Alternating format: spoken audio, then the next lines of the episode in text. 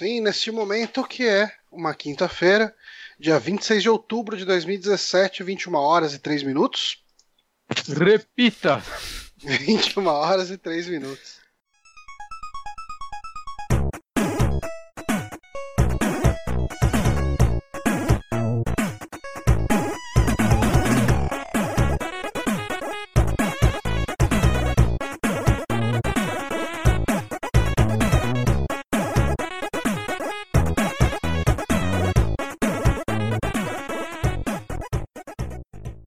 E sim, estamos começando aqui mais um saque no Super Amigos. Eu sou Johnny Santos, estou aqui hoje com Guilherme Bonatti Olá! e, Renato Honório. Ah, tá, desculpa. Não, agora eu não quero nunca mais. lembro.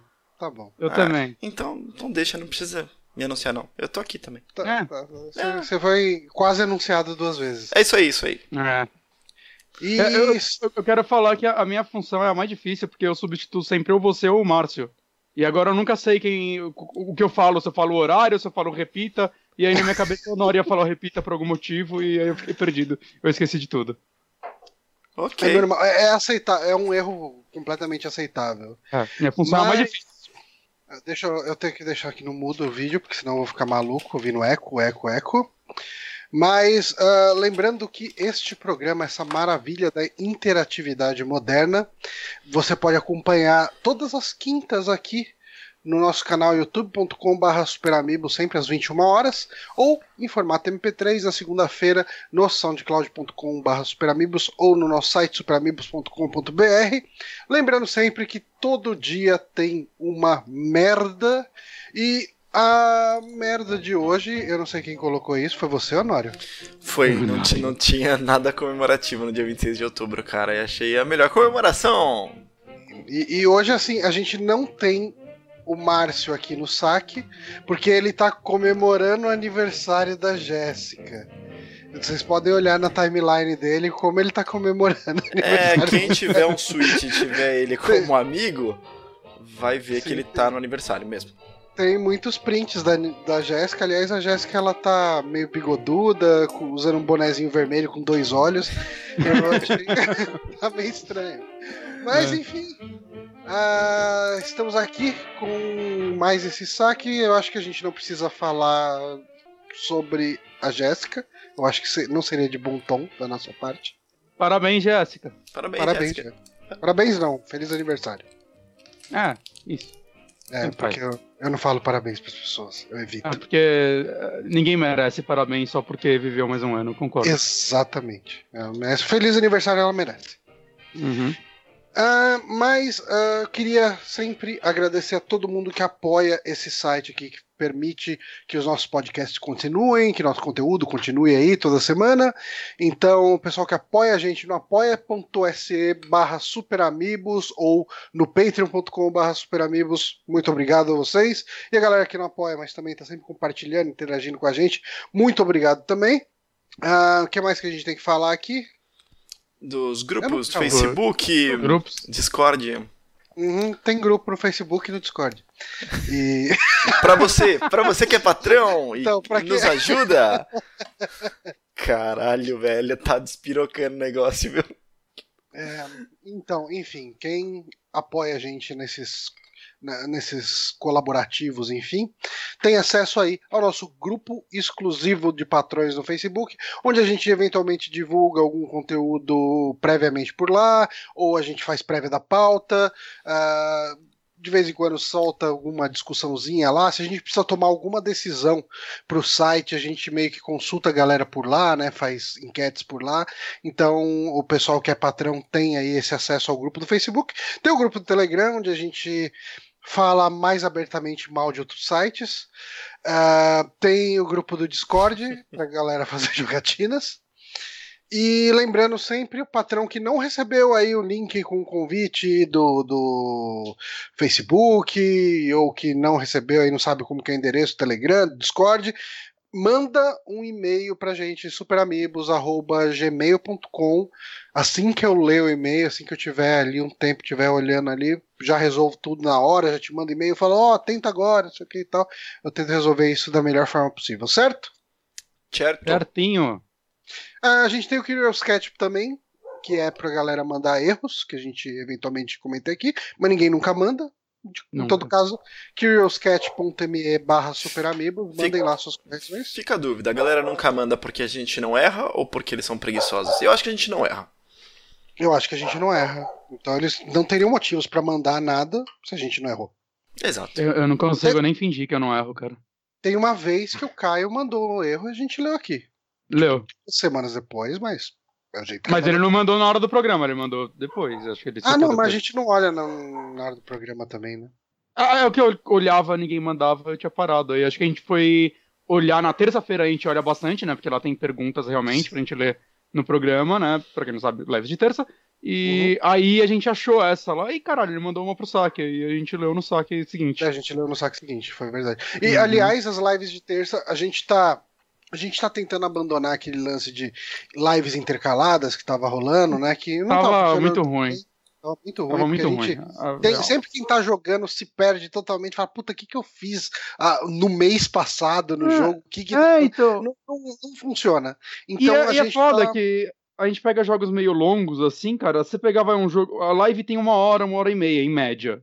Você Uhum. pegar um jogo que tem 15 horas, já vai quase um ano jogando essa porra, saca? É, então, bem difícil. E Uhum. acaba levando mais, porque a gente tem que lembrar o que a gente tava fazendo no jogo, se colocar, saca? Lembrar, às vezes, um jogo que a gente nunca jogou, lembrar o gameplay. Sei lá, a gente vai voltar, cada um faz uma live até o fim e vai intercalando assim. Acho que vai ser melhor. Foi uma experiência que não deu certo, mas valeu Sim, o teste. Mas a gente tá tendo aí lives, eh, já teve dois episódios sequenciais aí do Uhum. Honório jogando Dead Space, acho que tá bem legal. Hum, uma vez por mês a gente ainda pretende parar pra fazer um Cine Bela Merda. E Só uma vez semana que mês. vem isso. deve ter, né, do Trolls Do- 2? Trolls 2 pra Cinema no Terror, um filminho de terror. Que E merda. Trolls 2 eu acho que cai como uma luva pro Cine Bela Merda. É, é, cara, o Cine Bela Merda é pra ser filme ruim. Então, uhum. esse é um filme ruim que acho que nenhum de nós viu, né? Hum, exato. Não, nunca vi. Mas, Só os mas memes. Eu, é, eu tenho a curiosidade mórbida pra ver o Trolls 2. Eu acho que vai ser uma experiência interessante. A gente Uhum. precisa correr atrás de, de achar o torrent, baixar essa Uhum. porcaria e, Eu- eu- e- É, Eu já li oh, muita coisa sobre esse filme. Tem muitas coisas interessantes pra serem ditas que eu vou guardar pro programa, mas alugar, por eu favor. ainda não vi ele. Alugar ou comprar digital. É, Né? Sim, claro. Sim. É, também é uma possibilidade. Ah, a gente tá tendo uma enquete também essa semana. A nossa enquete é qual a melhor maneira de conseguir dinheiro para comprar todos os jogos de outubro. As opções são vender um rim, farmar caixinhas no PUBG. Co- Como que a gente fala esse jogo? É PUBG, PUBG, PUBG. O pessoal, eu acho que o mais comum é falar PUBG, mas, PUBG. cara, qualquer jeito tá Battlegrounds, valendo. né? É, No Battlegrounds, vender o videogame para comprar jogos, eu gostei muito dessa opção. É muito boa. Ou pedalada fiscal. Daí no final do programa a gente vai ler aqui as melhores respostas, quer dizer, os resultados da enquete e respostas adicionais que o pessoal tiver comentado. Quem ainda não respondeu, vai lá no nosso Twitter, twitter.com.br superamigos, responda lá a enquete. Quem tá aqui ao vivo, logicamente, quem tá ouvindo o programa gravado já vai ser tarde demais. Mas acho que a gente pode ir direto pro nosso primeiro bloco, que é o bloquinho de anotações. Da- indicações. Anotações. Tá, tá ali, quase. Tá ótimo. é, foi E a gente começa com o Bonatti. Bonatti está jogando Fire Emblem Warriors. É, é, Era pra ser você, que coisa. Me quebrou essa aí, hein? Sim, eu estou jogando É, eu tô- Fire eu- Emblem. ó, é sempre a sequência da pauta. Ah, é que o Honório. O Honório copia, o Honório copia a pauta do- da semana anterior e muda o conteúdo, mas a estrutura é a mesma toda semana. Gente, tudo bem, o Honório errou, a gente segue com a vida. Desculpa, É. gente. É novidade aí, desculpa. Eu estou jogando Fire Emblem Warriors, que pra mim é, uma- é meio curioso jogar esses jogos, porque assim, eu não sou o maior fã de Musou do mundo. Eu joguei alguns no PlayStation 2, na época eu achava divertido, aí eu abandonei esse gênero, e aí no Wii U eu joguei o Hyrule Warriors. E eu gostei para um caralho, foi um dos jogos que eu mais joguei no Wii U. E aí eu sempre pensei, será que é só porque eu gosto de Zelda? Mas assim, eu vi a galera que gosta do gênero é, elogiando muito ele, colocando ele entre os melhores, realmente, tudo mais. Eu, ah, não sei. Aí saiu o do Berserk, ah, ano passado, começo desse ano. E é outra coisa que eu gosto pra um caralho. E eu comprei ele há uns dois meses, numa promoção, que eu vi algumas pessoas criticando, mas, ah, são fãs do gênero. Eu não me aprofundei tanto no gênero, talvez eu não sinta essas coisas. Uhum. Eu joguei duas horas dele, eu não consigo ter vontade de jogar aquele jogo. Saca? É meio estranho isso. Como só meio que jogando, bem dizer, um jogo da franquia, eu já consegui ver essa escala, assim, caralho, não é só andar e matar bicho, não, é ter alguma coisinha aí que. Ele tem tá... a profundidade dele que, que não é clara pra gente que não é fã, né? Mas ela vai ficando evidente quando você começa a jogar de qualquer jeito. Exato, exato. Exatamente isso, Johnny. E aí anunciaram esse Fire Emblem Warriors. É uma franquia que combina muito com esse gênero, né? Guerreiros e tudo mais. Uhum. Mas eu não sou tão fã de Fire Emblem. Na verdade, o único jogo da franquia que eu joguei inteiro foi o Awakening. Não é que eu não gosto da franquia, é que eu não tenho muito conhecimento sobre ela. Eu adorei o Awakening. Uhum. Né? Eu joguei um pouco do Heroes no celular também e. Bom, vai sair um Fire Emblem clássico, né, pra Switch, aparentemente, anunciaram e tudo mais, então eu devo jogar ele, né? Eu não devo jogar os próximos, os que saíram agora de DS, mas eu devo partir direto para ele, porque é uma franquia que tem meu interesse. Uhum.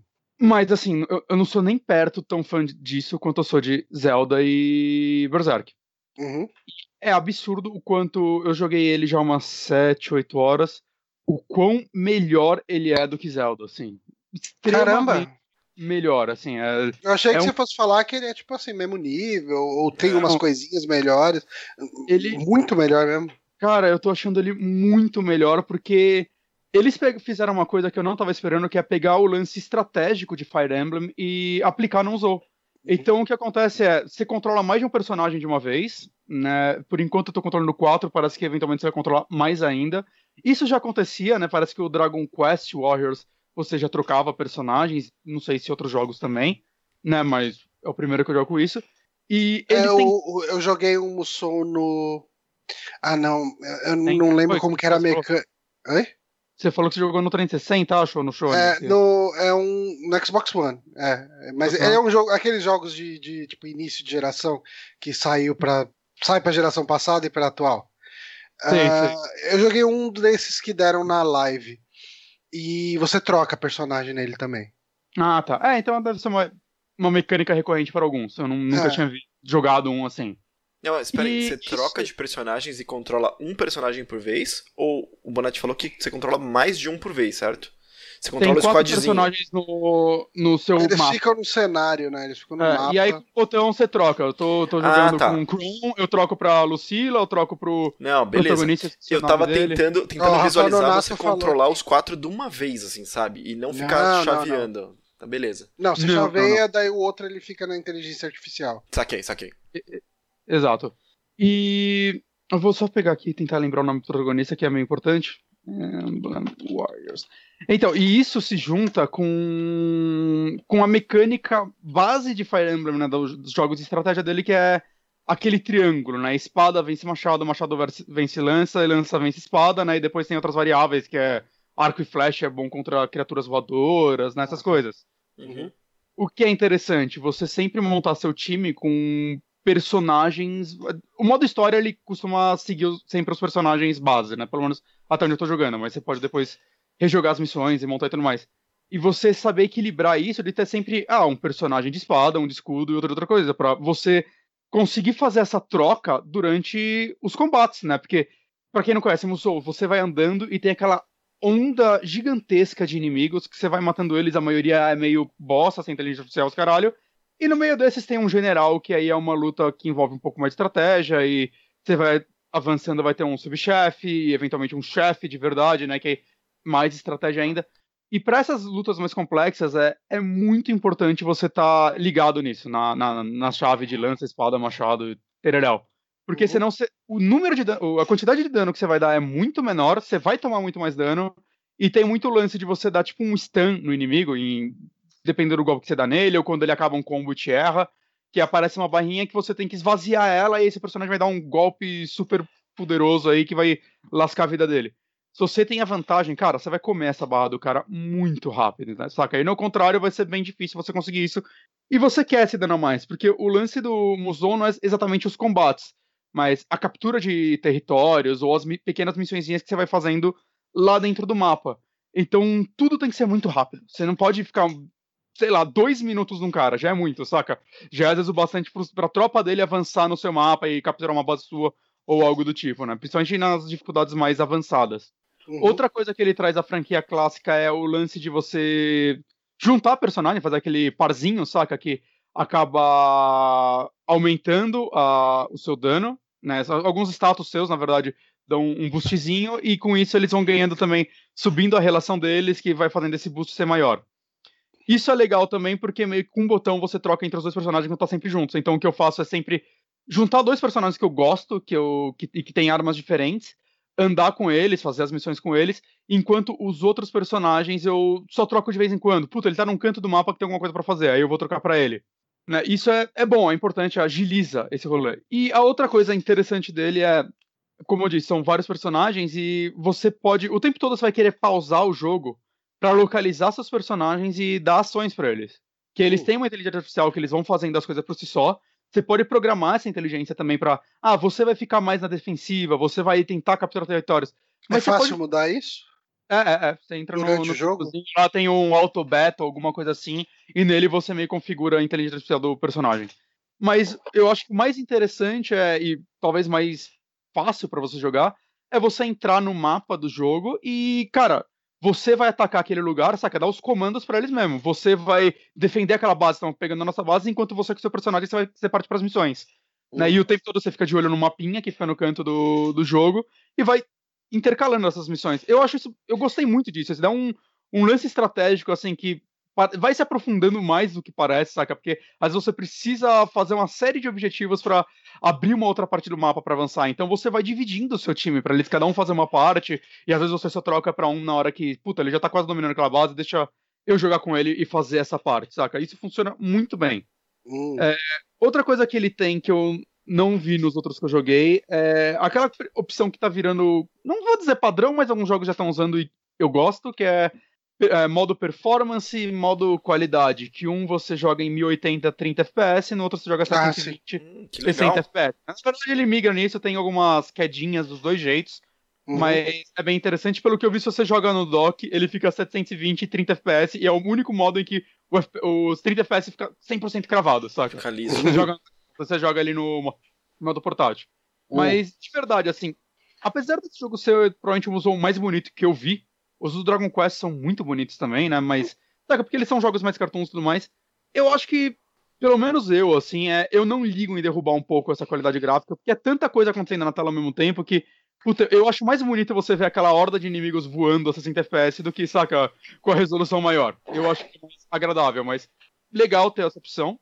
É, o jogo também. Ele tem um modo história, né? Ele tem dois modos de jogo principais, né? Que é o modo história, que é uma historinha bem base, assim, bem Fire Emblem, né, pelo que eu tô sentindo, pelo pouco que eu conheço da franquia, né, que você tem uma dupla de protagonistas, eles são gêmeos, é um príncipe e uma princesa, e aí o reino deles é atacado por alguém, aí por algum motivo os, guarda, os seguranças, ele, os guarda-costas, eles separam eles da mãe deles, e aí a mãe deles fica presa num lugar, e vá, você vive a aventura desses daí.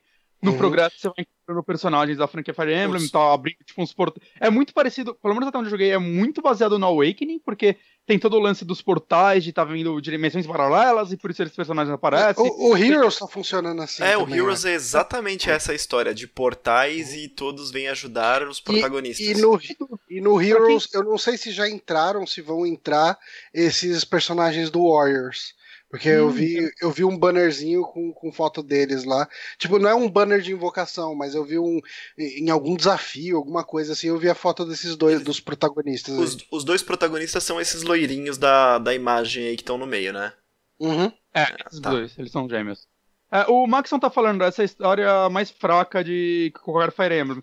Mas eu acho isso normal, né? Eu, eu não acho que eu, você tá jogando isso exatamente pela história, né? Fire Emblem é um Musou. RPG. Tá, é, um Musou. É. Tá jogando um. A Fire Emblem é um RPG tático com todo o lance da relação dos personagens, saca? Eu acho que é um jogo mais complexo, saca? Um só você tá jogando pra ver esses personagens juntos de novo, ter um é. gameplay diferente deles, saca? E eu acho que dentro disso a história tá me agradando mais do que eu esperava. Eu tô me divertindo, como eu disse, ele tem muita coisa do Awakening. Eu até gostaria de saber com pessoas que conhecem mais a franquia se esse lance de filho seu vindo do futuro já existia em algum outro jogo. Porque a impressão que eu tô tendo é que o Awakening deu, não sei se uma zerada na cronologia ou algo do tipo, mas eu tô vendo ele ser muita referência do que tá vindo daqui pra frente em Fire Emblem. Né? Hum. E, é, eu assim, eu não, eu não joguei... Dele. A, a Lucila já existia em outros jogos, o Kron... Não, não, não, é, são personagens de Awakening. Ah, é? Ah, eu Sim. sempre achei que. que Não. no Smash Bros já tinha, tipo, Roy e alguns outros assim, mas. Eu sempre achei que. Sei lá, o Chrome pra mim, ele sempre Não. Franquia, porque ele parece tão importante. Não, né? não, o Chrono Awakening. Olha que, que legal. Não, tanto que a Lucina é filha dele, né? É, é, é a filha dele que veio do, do futuro. Eu gosto muito dessa mecânica do Awakening. Eu ficava mais preocupado em casar meus personagens pra ganhar personagens. É, então, ele tem esse modo história que vai contando essa historinha e é bem legal porque as timelines vão dividindo, né? Então vai. Quando você chega no capítulo 7, libera na hora o capítulo 7 e o 10, se eu não me engano. Eu não posso estar com os números meio errados, porque a história se divide. Então você começa. Você joga no- na ordem que você quiser, cada um é um grupo de personagens que vai cada um pra um lado, saca? Isso daí acontecia no Hyrule Warriors também. Né, Então é legal ter essas opçõezinhas, sempre tem é, missões extras que você faz aí pra liberar bônus, né? Seja itens, tem aquele lance do Fire Emblem também, quando você chega no level 15, você pode usar um item no seu personagem pra liberar mais habilidades, Hum, né? Que no caso você dá um evolui ele no, no Fire Emblem, sei lá, seu, seu guerreiro vira um paladino, um negócio assim. Ah, sim. É, Uhum. uma mecânica já, que já tem bastante tempo no Fire Emblem. E nesse jogo eles trouxeram isso também, eu até tava achando Eu estranho, acho que tem desde o primeiro de NES, o se não me engano. Hum. que eu olhei, Eu sei, caralho, eu sei que o esse jogo- segundo tem, o que é o, o Gaiden. O que eu olhei é a skill tree do jogo mó pequeno, que estranho, né? No Hyrule Warriors era mó gigante. Aí eu peguei esse item, eu podia escolher um personagem meu pra subir. E tenho acho que mais de 20 personagens, tirando o que vai vir com DLC e tal. E o outro modo de jogo, bem rapidamente, é o modo. Esse é o modo Story e o outro é o History. Hum, ok. Hum. Boa escolha de nomes. É, pelo que eu entendi dele, eu joguei muito pouco dele, eu devo, devo jogar ele mais quando terminar. No, no Zelda tinha algo parecido, que era tipo o mapa inteiro do primeiro Zelda, depois com as DLCs você tem mapas de outros jogos da franquia, né? Tem o do Majoras, tem o do Twilight Princess e tal. Todo feito nos gráficos do Nintendinho, inclusive o do Majoras mais, ele fica nos gráficos do Nintendinho, aquele 8 bits e tal. Todos os sprites dos personagens refeitos, né? Inclusive personagens vieram depois. E você vai explorando, explorando esse mapa, né? Cada quadrante dele é uma missão e você vai e faz uma. É como se fosse uma mini missãozinha da história do jogo lá. Né? Você tem que, de vez, capturar mil áreas. Ah, não, vencer esse inimigo. Né? Um negócio assim, um negócio bem mais rápido, assim, no máximo 10 minutos, eu acho até menos. Né? E no caso do Zelda, você ia liberando o mapa, você ia pegando os itens e servia muito pra você liberar tantos personagens, armas novas, uma porrada de coisa. Esse daí, pelo que eu entendi, é um pouco diferente. O que ele faz é pegar cenários clássicos de jogos antigos da franquia, mas não, tipo, como Fire Emblem não é um mapa contínuo, né? Ele pega, Uhum. pelo que eu entendi, o primeiro cenário parece que é o a última fase, eu não sei se é do primeiro Fire Emblem ou de algum outro. E tá lá, Uhum. saca, ah, os personagens nas posições em que eles ficariam. Aham. aquele layout exato. E aí você, cada um deles que você luta vai ser uma missão, você não pode, tipo, avançar de uma vez, tá? Tipo, você consegue atacar os quatro primeiros. Os que estão mais no fundo, você tem que vencer os primeiros para liberando áreas pra conseguir avançar eles. E Parece que cada missão tem tipo uma historinha que ele conta disso, saca? Acho que te colocando o setting do lugar, que fala aí do mago que tá dominando. Na cabeça, eu não vou lembrar de cabeça, saca? Eu não, Uhum. não tenho muita atenção. Mas ele te bota nesse setting e você tem que limpar esse mapa e aí você vai liberando outros, aparentemente, de outros jogos. Eu acho que é um bônus bem interessante, é bem legal. Você novamente vê os personagens, até os novos de, dos últimos jogos, refeitos em sprites 8 bits, saca? Eu acho que Ah, que é da um detalhezinho muito legal que a Nintendo faz. Uhum. Né? E, e não sei, é um modo extra, assim, pra você jogar depois. Pelo que eu entendi pelas DLCs, é, talvez eles coloquem mapas do Awakening, do Fates e do. Do último, que é o remake do 2, eu acho. Eu não tenho certeza. Parece É. que vai trazer personagens, roupas. Não, vai ter, vai ter. Vai ter. eu- eles mostraram já a Celica, né? E tal. é, vai ter personagens dele. Mas, mas é isso, cara. Sei lá, é, eu tô me divertindo com esse jogo muito, assim, muito mais do que eu esperava, saca? Eu, eu Uhum. não sei se a DLC vai ter coisa de história. O do Zelda tinha, era bem interessante, porque o DLC de história você jogava com os vilões, era uma linha do tempo, tipo, embaixo de todas, e você Uhum. jogava basicamente toda a história com, pelo ponto de vista dos vilões, entendendo por que eles estavam lá e tudo mais. Os vilões eram novos pro jogo, né? Não eram vilões. Tinha o Ganondorf e tudo mais, mas eram vilões criados para esse jogo. E talvez a história seja melhor do que do jogo base, porque eles puderam criar algo baseado numa coisa deles mesmos, né? E fizeram uma historinha bem legal, assim, você entende o ponto de vista deles e tudo mais. Eu não vi se vai ter uma expansão do modo história nesse jogo. Eu espero que tenha, porque se tiver Ó. eu vou animar de pegar também. O Maxon tá falando que parece que ele. que o. o Warriors ele tá com o Fire Emblem Awakening, o Fire Emblem Fates e o Fire Emblem Shadow Dragon, que é o do Marth, né? Hum, é, o jogo base, ele tá falando. Isso. E daí, assim, ele falou que a Celica tá como desbloqueável no jogo. Mesmo ah, que ela é do Echoes, né? Hum, não sei, eu não joguei o Echoes. Não, é, não, ela é do Echoes, é que eu joguei. Ah, tá, tá, é uma informação. É, então. Ah, então é isso. É, ainda tem muita coisa para desbloquear nesse jogo. Hum? Como eu disse, o Halo World eu joguei muito, assim. Era um jogo que de tempos em tempos, assim, eu ficava meio sem ligar o Wii U, eu ligava ele e passava uma tarde jogando, saca? Ele era só um jogo gostoso, porque sempre tinha coisas para eu fazer. Eu sinto que eu aproveitei muito pouco dele, principalmente das DLCs. Eu não joguei o, os outros mapas desse modo que nele era outro nome. Saca? E como esse no Switch, tudo mais é um console que eu jogo com mais praticidade, eu, eu me vejo jogando, talvez, sei lá. Voltando pra ele sempre. É, é, deixar ele sempre lá instalado no decorrer do ano e sempre ligando ele jogando mais um pouquinho, saca? É um é, jogo. Cara, eu, vou, eu vou ver se eu compro ele em breve. É, e falando é, em comprar, quanto morre nessa brincadeira? Ah, na, se você fizer uma, dar um bate-volta lá na África do Sul, 170 reais. Caralho! Eu achei que era, eu achei que era bem mais barato. Vale 170? Não, você acha que tá valendo a experiência? Tem, não, tem bastante... é, é, jogo full, né? Com bastante é conteúdo. Hum, pensei que era bem tá, menorzinho. Ah, e as dublagens estão todas em inglês, você pode baixar em japonês se você quiser, deve ser mais um giga, dois.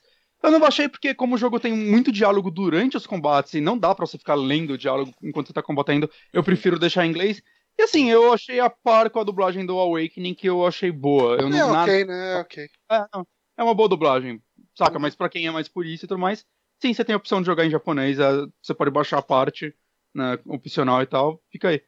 Mas é um jogo que eu entendo ninguém querer pegar talvez agora, a gente tá num mês muito apertado. É, cara, isso é uma semana antes de Mario, é muito triste isso. É. Mas assim, recomendo esse jogo, nem se for pra você pegar, talvez, sei lá, em janeiro, que não costuma ter muita coisa. Assim. O PH ah. falou que não vale o dinheiro, não, porque é jogo de otaku. é isso aí, não vale. Mas maravilha, então, Fire Emblem Warriors, uh, comprem na eShop da África do Sul, que é o lugar mais barato que você vai achar. Uhum. Pra quase tudo, né? Pra quase, tudo. Pra quase tudo, África do Sul. É, pois é. Mas então, seguindo o programa, a próxima indicação, deixa eu ver aqui, a pauta é a minha? É a, sua, é a minha, né? Isso mesmo. É a, a minha. Eu, eu, assim, a minha história com Star Trek, é, eu nunca dei bola para Star Trek. E até os filmes, né? Até surgirem esses filmes novos, né? Que uhum. é, é, meio que um reboot. Sim. Uh, e daí eu comecei a gostar e tal. Só que nunca foi o suficiente para eu ir atrás de baixar a série e tal. E daí eu vi uma notícia um tempo atrás de que o Star Trek estaria indo pro Netflix uh, com uma série nova. E eu falei, ah, legal, né? Vou, vou assistir essa série nova e também vou pegar para ver as antigas, né? Vou, vou ver alguma coisa das antigas. A gente até recomendou os filmes, o último filme aqui no SAC, acho que no começo do ano, né? A gente conversou bastante sobre isso. Eu gosto dos três filmes, assim, dos três eu dos novos. Dos três. Uhum. Também. E, assim, Uh, o que eu estou assistindo no momento? Eu estou assistindo Star Trek Discovery, que eu vou falar aqui, e eu tô, entre um episódio e outro de Star Trek Discovery, é uma série que ainda não terminou a primeira temporada, né? Ela estreou em setembro, ela vai até novembro, daí vai fazer uma pausa e volta em janeiro. É, não é o é... esquema Netflix tudo de uma vez, né? Não saiu é a temporada de uma vez. Lá fora ela tá saindo na CBS, no, no esquema de stream da CBS, se não me engano. É distribuição, então, só. É. É, tipo, assim, aqui no Brasil aparece lá Netflix, Original Series e é, tal, mas a, é. A Netflix coloca esse selo em tudo que ela distribui, mesmo realmente. É, ela é tendo... publisher. É. Ela é publisher. É, mas assim, é, é, enfim, é uma coprodução, pelo menos, no sim, mínimo, sim. né? Da, é, não me incomoda isso. Tem gente que eu e... vejo, ah, Netflix mentirosa, fica colocando. Gente, é.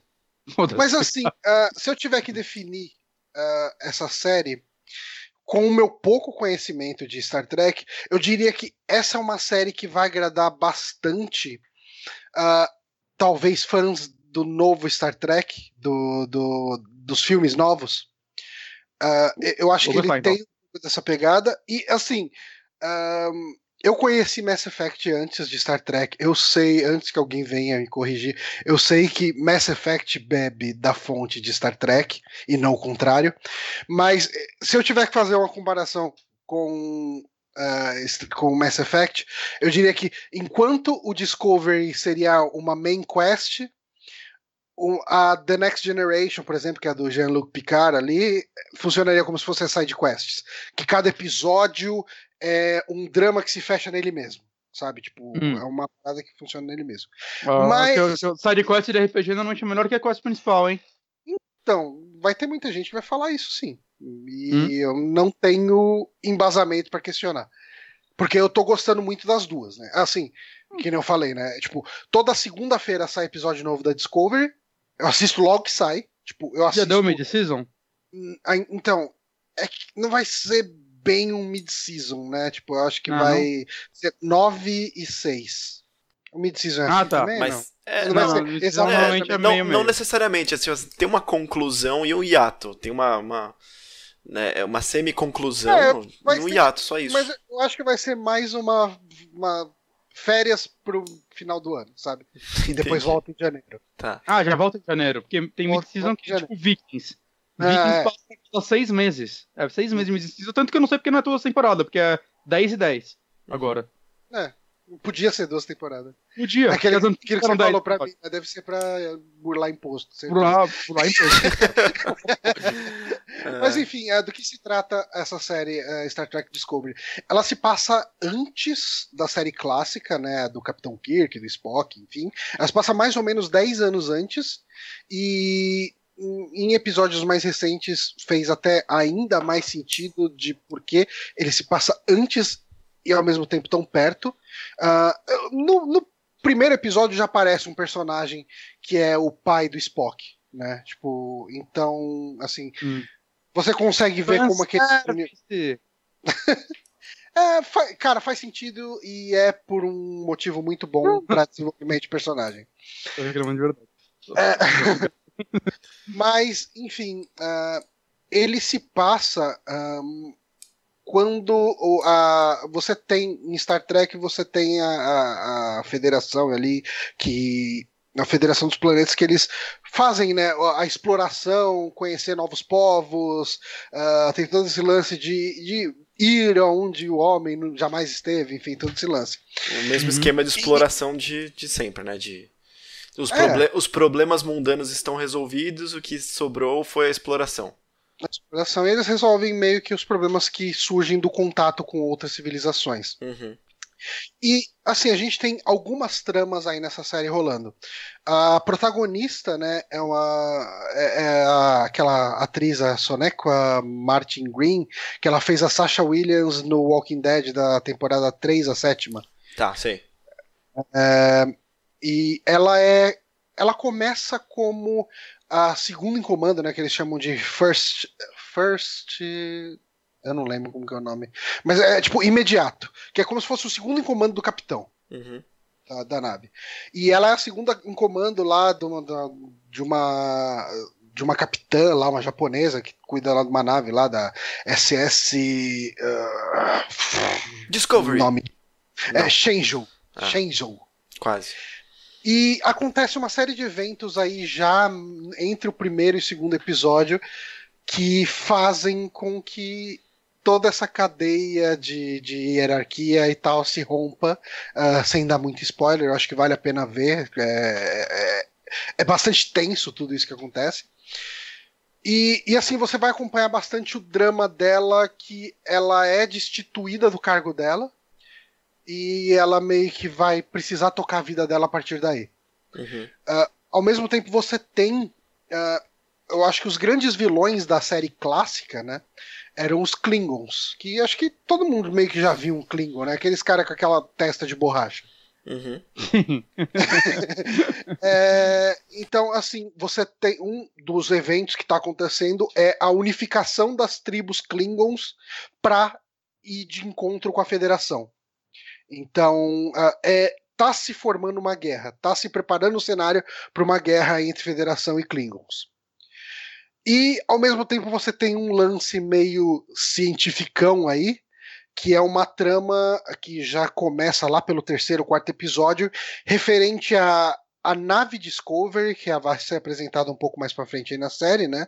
Uh, ela tem um dispositivo que nenhuma, nave, nenhuma outra nave da frota tem, que é como se fosse o Mass Effect, sabe? Ela consegue dar saltos de dobra mais rápido, como se fosse um teleporte.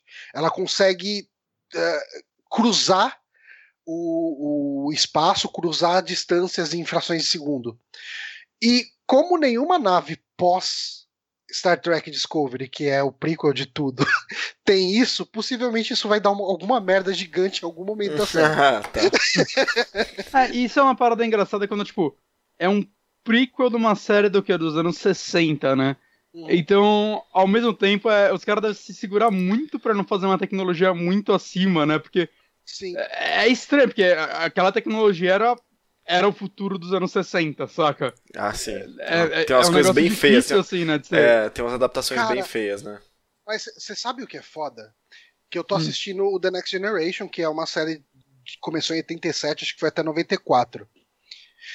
E. Ó, eu falei japonesa, era chinesa, tá? O Diego Matias corrigiu aqui. Gritando. É... eu tava falando. Ah, tá. Eu tô assistindo essa série que era de 87 a 94. E sabe quando você vê e fala, cara, tipo, é, os fãs de Star Trek, eles têm motivo para ser tão doente por Star Trek, porque o acerto na tecnologia dos caras é tão bem feito, é tão melhor que muita coisa que a gente viu nos anos Sério? 2000, sabe? Tipo, é, cara, é muito acertado, é muito é, é é uma pé tecnologia muito pé no chão, sabe? Uma vez, uma vez eu vi as tecnologias do, do futuro do passado que era pegando assim, eu não lembro onde que era, que aí eles pegavam as coisas de Star Trek e mostravam, olha o tablet, tava aqui, o, uhum. o smartphone, e tinha uma série de coisinhas que eles pegavam. É bem isso, cara. E tipo, é, aconteceu de verdade. É claro, tem um monte que não aconteceu, né? Mas tinham uhum. várias que tipo, eles conseguiam fazer o paralelo, assim. É tipo o Douglas Adams inventando o e-book, né, no Guia do Mochileiro das Galáxias. É, é tipo isso. E, e Johnny, Mas assim, cara, uh... fala, fala. Uh, deixa eu tirar uma dúvida. É, no, no Star Trek dos filmes, eles tiraram. Assim, eu sei que na, na série tinha esse negócio de ficar indo é, para novos planetas e indo para naves de outras. É, de outras raças, né? De ETs e hum. tudo mais e tal. E no filme tem sempre esse negócio de. Ficar, nos filmes, tem sempre esse negócio de ficar voltando pro, pra, pra terra e tudo mais, e trazendo os problemas, e volta pra, pra nave e tudo mais.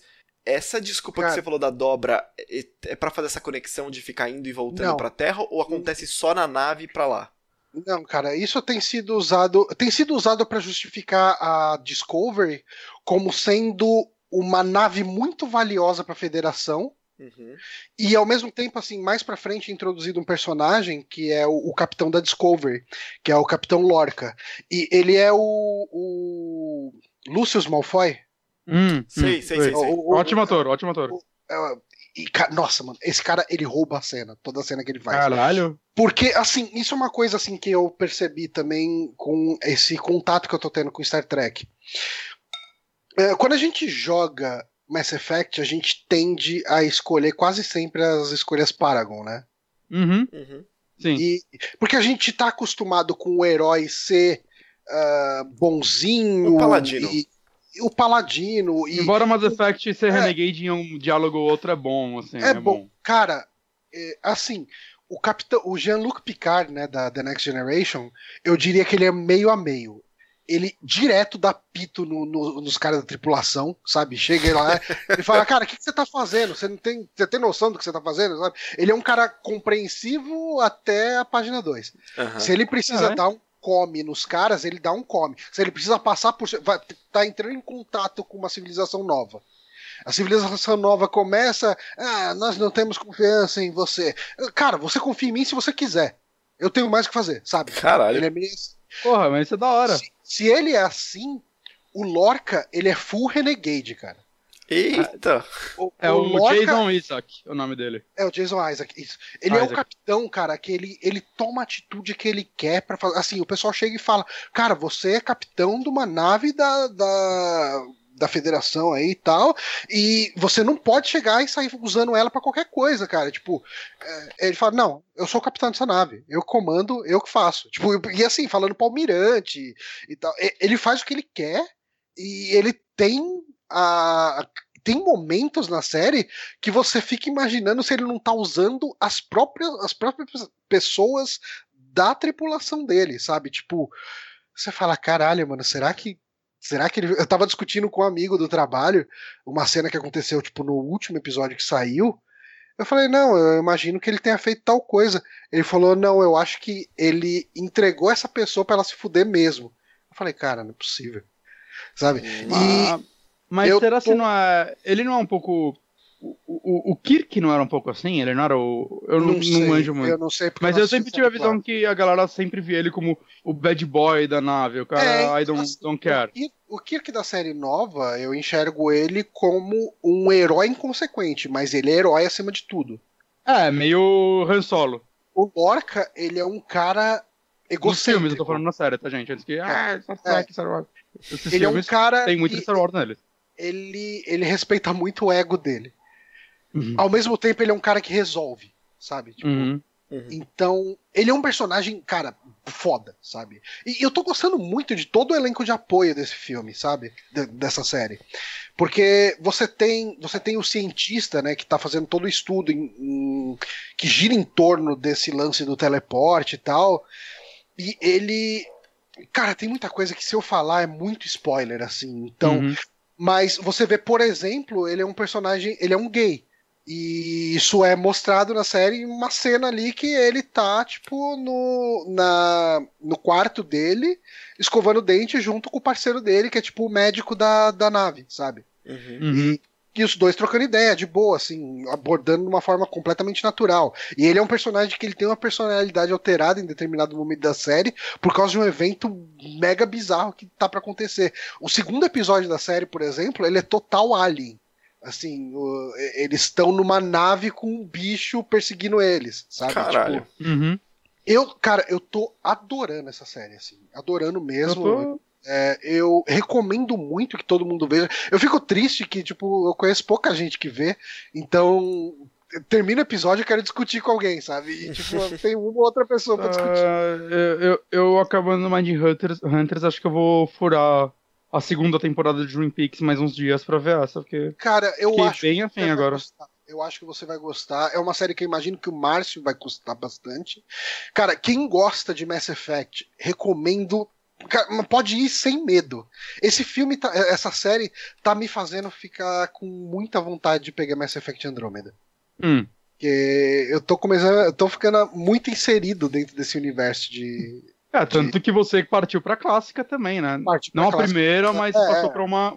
The Next, a Next Generation, Generation eu vejo como uma que os fãs têm muito carinho, assim. O... Tem, tem. Amigo meu que adora Star Trek sempre recomenda é. essa. Eu acho que ela deve ser a mais acessível das clássicas, talvez. Eu, eu acho que. Eu posso estar falando merda também, não sou nenhum.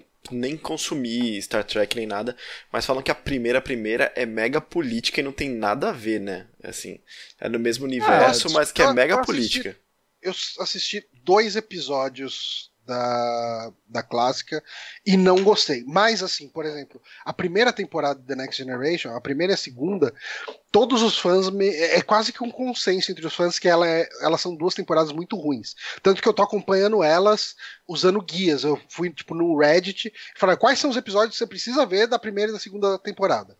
E eu tô indo só. Aí, a, a partir da terceira, você acha que você vai acompanhar tudo? Eu vou acompanhar tudo, cara, porque eu tô gostando muito da série. Muito mesmo. Das duas. Eu tô gostando demais da Discovery, é, que, como eu disse, eu assisto toda segunda-feira indo pro trabalho. Tipo, das seis da manhã às sete da manhã eu assisto.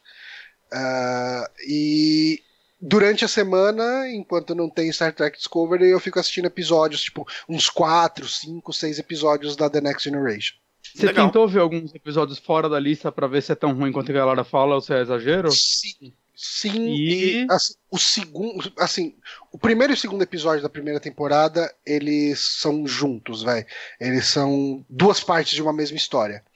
Aí, o terceiro episódio eu achei horroroso, cara. Eles passam perto de uma radiação que deixa todo mundo com vontade de se pegar. E fica todo mundo se pegando na, na nave. Eu falei, que coisa ridícula, sabe? Que coisa horrorosa. Mas okay. tem, tem alguns episódios que são muito. O, o, próprio primeiro e segundo episódio, muita gente odeia. Eu achei interessante, mas não chega a ser. Não chega nem perto dos episódios que eu tô vendo agora por causa do guia, sabe? Tipo, tem um episódio da segunda temporada que chama The Measure of a Man, né? Tipo, o valor de um homem, que é, assim, um dos tripulantes da, do The Next Generation é o Data, né? O Data, enfim. Ele é um androide. E daí, nesse episódio, um cara quer abrir ele para estudar, para conseguir fazer mais androides iguais àquele, porque ele é um androide único de um modelo, né? Hum. E todo episódio é um, uma espécie de um julgamento uh, ah, para ver se aquele androide ele é uma pessoa ou é uma propriedade.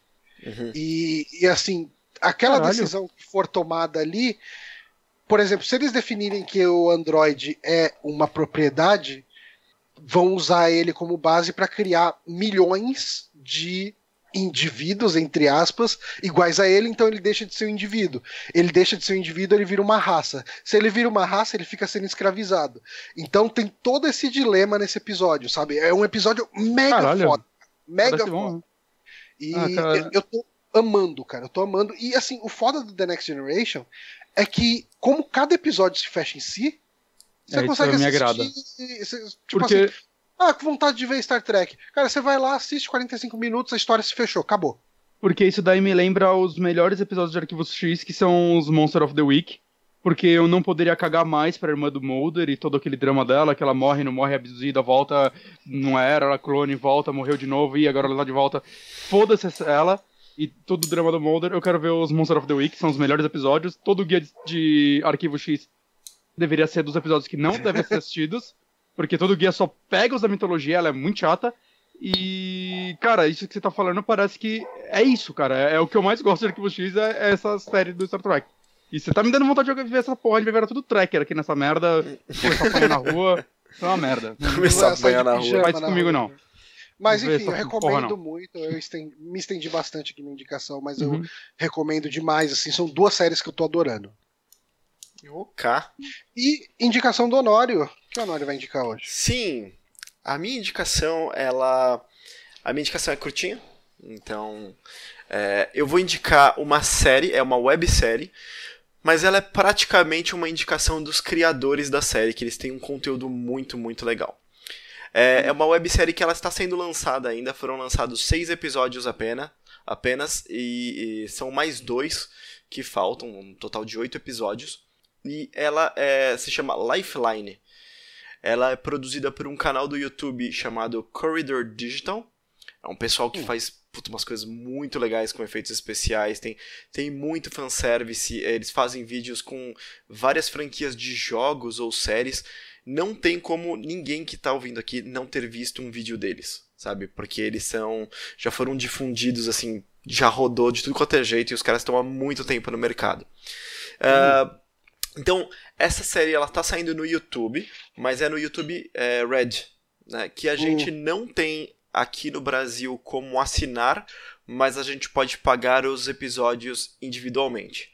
Então eu, hum. tenho, eu tenho comprado os episódios, é R$3,90 por episódio. O primeiro episódio é de graça. roubo!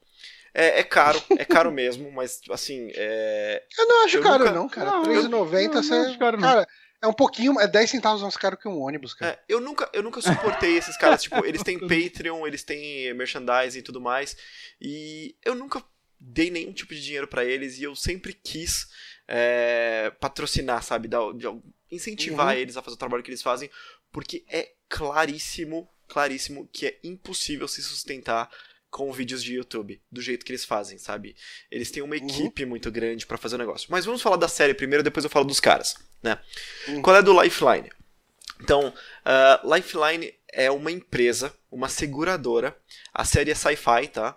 Então, é uma seguradora em que ela oferece aos clientes dela uh, um, um, um, chip implantado no antebraço e esse chip ele te dá a garantia de que se você for, se você for morrer, não de uma doença degenerativa ou nada do tipo, se você for morrer um acidente, um assalto, é, sei lá, alguma, tipo, algum tipo de complicação, alguma coisa que pudesse ser é, interrompida, a gente vai interromper isso para você. E como é que funciona? Hum. Esse, esse monitorzinho que é implantado no antebraço, ele monitora os seus sinais vitais, só que não os atuais. Ele monitora os sinais vitais dali 33 dias. E tem uma central que tem umas telas e quando um cliente vai morrer, acende uma, uma janela vermelha, fulano de tal vai morrer. Eles não têm mais informações além disso, sabem que o cara vai morrer.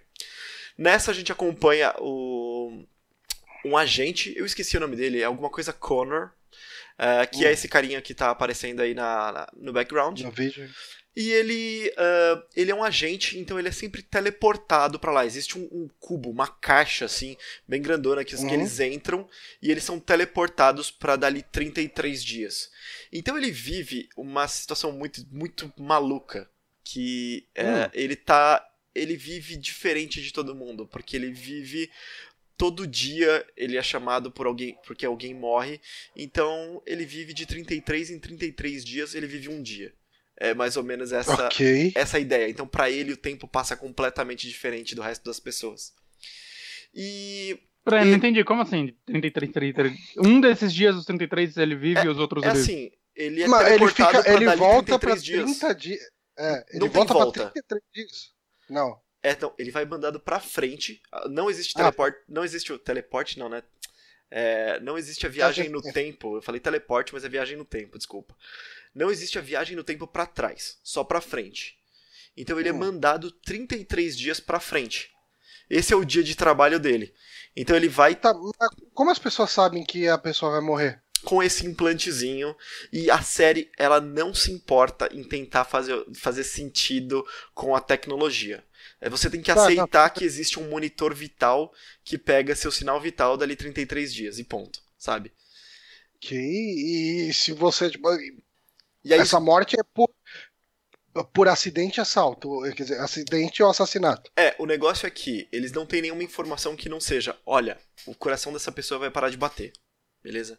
E eles mandam a gente. E o agente vai se deparar com alguma coisa. Ele vai se deparar hum. com um assalto, com um acidente do cara caindo de cima do telhado. Caralho, que bizarro. Ele não sabe como que vai acontecer. Ele tem que chegar, analisar a situação e tentar interromper. Tentar fazer com que o cara não morra. De repente, sei lá, o cara teve um ataque cardíaco e ele vai fazer massagem cardíaca no cara e chamar a, a, a, a ambulância. E a parada é que. E se ele falhar? Se ele falhar, o cliente morre. Né? Simples ah, assim.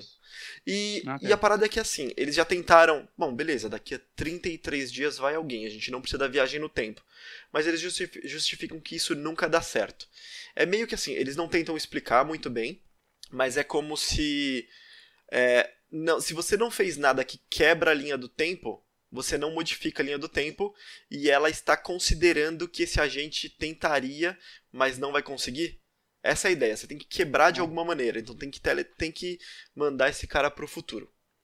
Uh, bom, então a história é desse cara. Esse cara ele tem uma esposa e a esposa dele também é agente. E logo no primeiro hum. episódio acontece uma coisa muito louca que a esposa dele é mandada para o futuro para resgatar um cara só que quando ela vai, imediatamente o lifeline dela, no braço dela, é, manda o sinal que ela morre, salvando o cliente dela.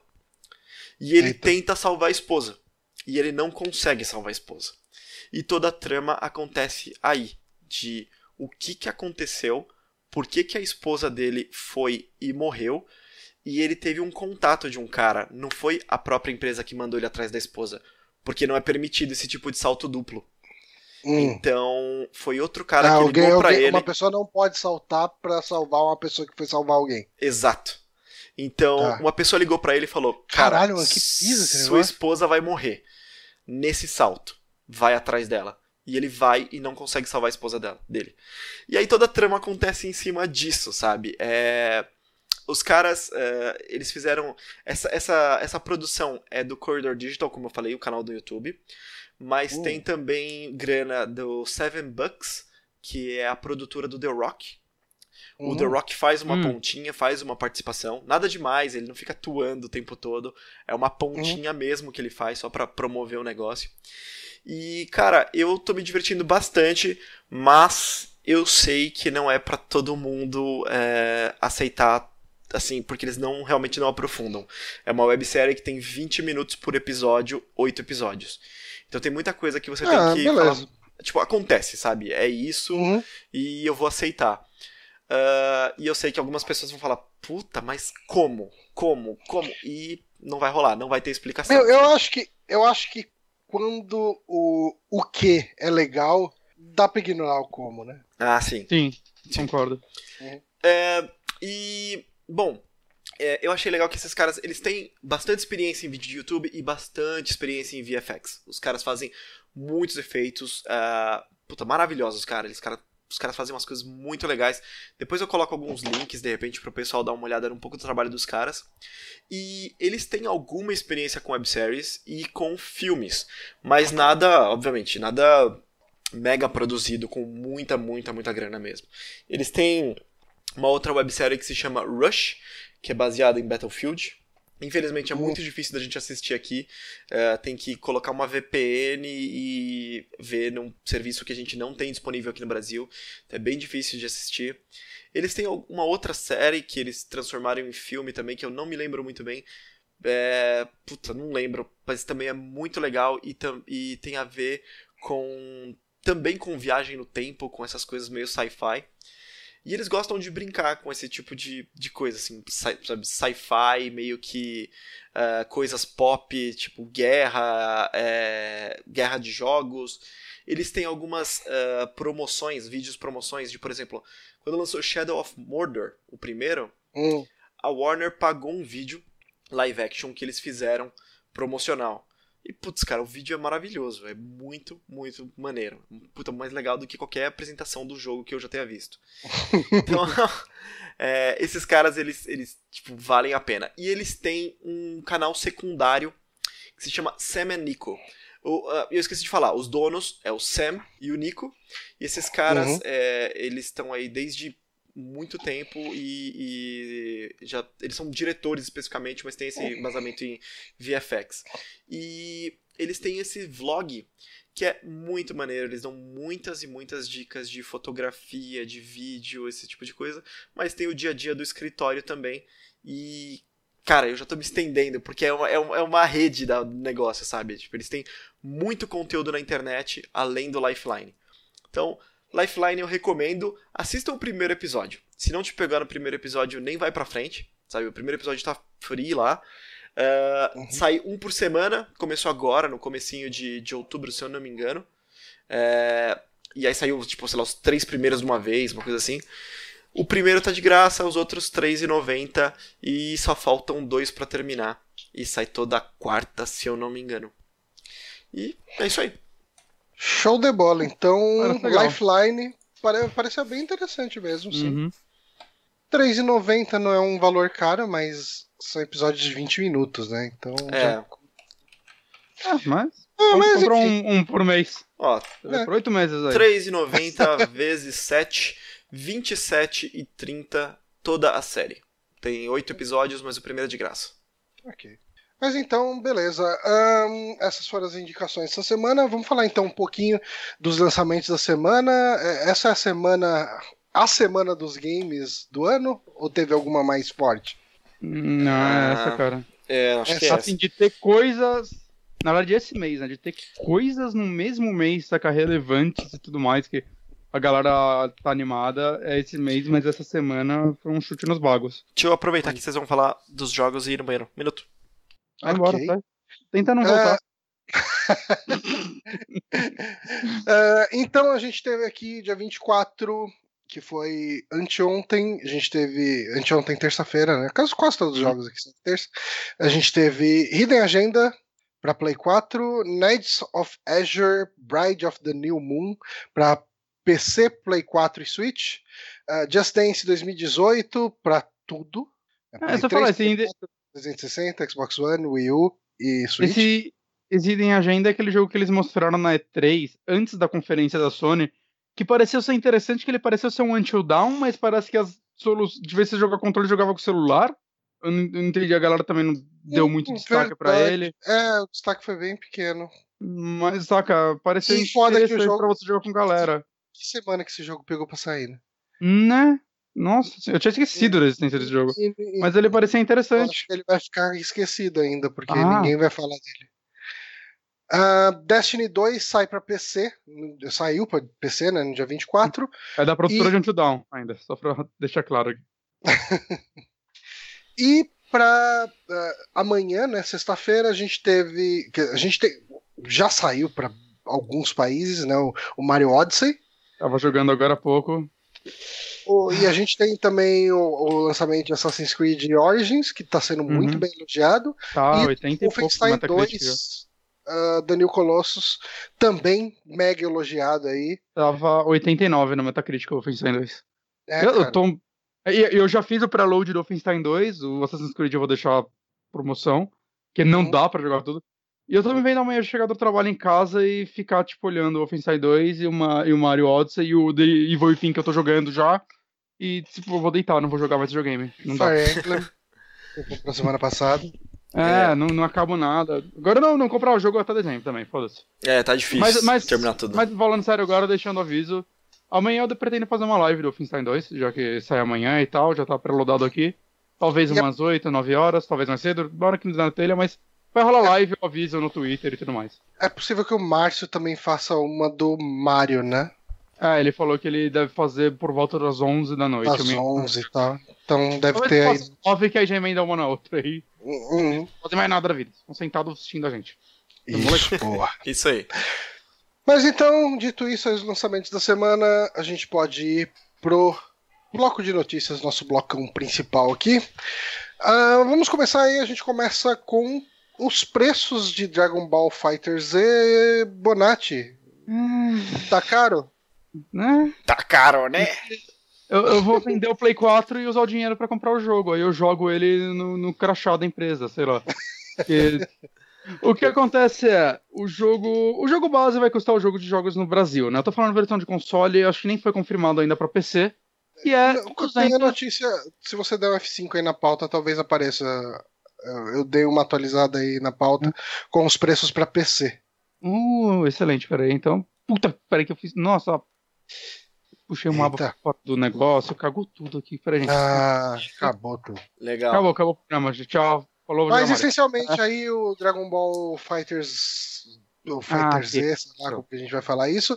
Ele vai ser distribuído em três formas diferentes: né? a versão Standard, que é o jogo base, a versão Fighter Z, que é, vai ter lá o, o Season Pass, que tem oito personagens a mais aí, que podem ser Uhum. jogados, e a versão Ultimate, que ela tem todo o conteúdo, mais 11 músicas do anime e um pacote de voz de comentários aí.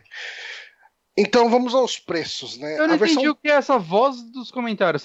Tipo, é tipo você Tá. comprar um jogo de futebol e não ter o narrador, aí você compra um narrador à parte? Eu não sei, eu acho que é comentários do, da produção, talvez. Ah, tá, ok. faz, mais É. sentido. É, não sei, a É. voz do comentarista, não, não faço ideia do que seja. Uhum. É, é, pacote. é, tipo, essa tradução aqui não tá tão boa, né? É. No- no- mas eu, eu, se eu tivesse que chutar alguma coisa, eu diria que é comentário do diretor, alguma coisa assim. Hum. Ah, mas então os preços para Play 4 são ah, os seguintes: a versão o jogo base é 250 reais, né? nada de novo aí. A versão Fighters, é, Fighter Z ali, né? ah, ela vai custar 400 reais. E essa edição aí, com os comentários do diretor e as musiquinhas do anime, custa mais 50 reais aí, então é 450 reais. Cara, que absurdo, Jesus, cara. Cara, 150 reais de DLC. É isso, vocês não pedem esse jogo é 150 reais.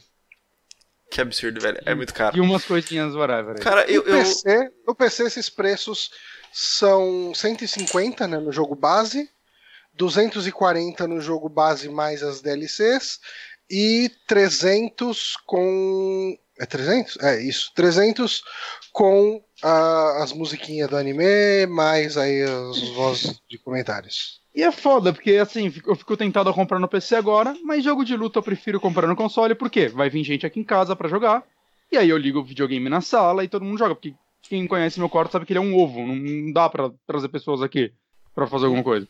Então, tipo, saca, a gente vai fazer um, um hambúrguer em casa, a gente não vai ficar aqui nesse quarto, é impossível, é um ovo é quente. Então, cara, eu não vou descer meu gabinete pra sala nessas Ah, situações. Então, cara, eu quero pra console, mano, esperar, esperar cair o preço. Cara, tava mal empolgado com esse jogo, mas, cara, isso daí é, é irreal. e, e eu você- acho você que vai o querer maior Season Pass. É um, problema, um jogo que o você vai querer o Season Pass. O maior problema é que o Season Pass pra cair preço é a desgraça, né?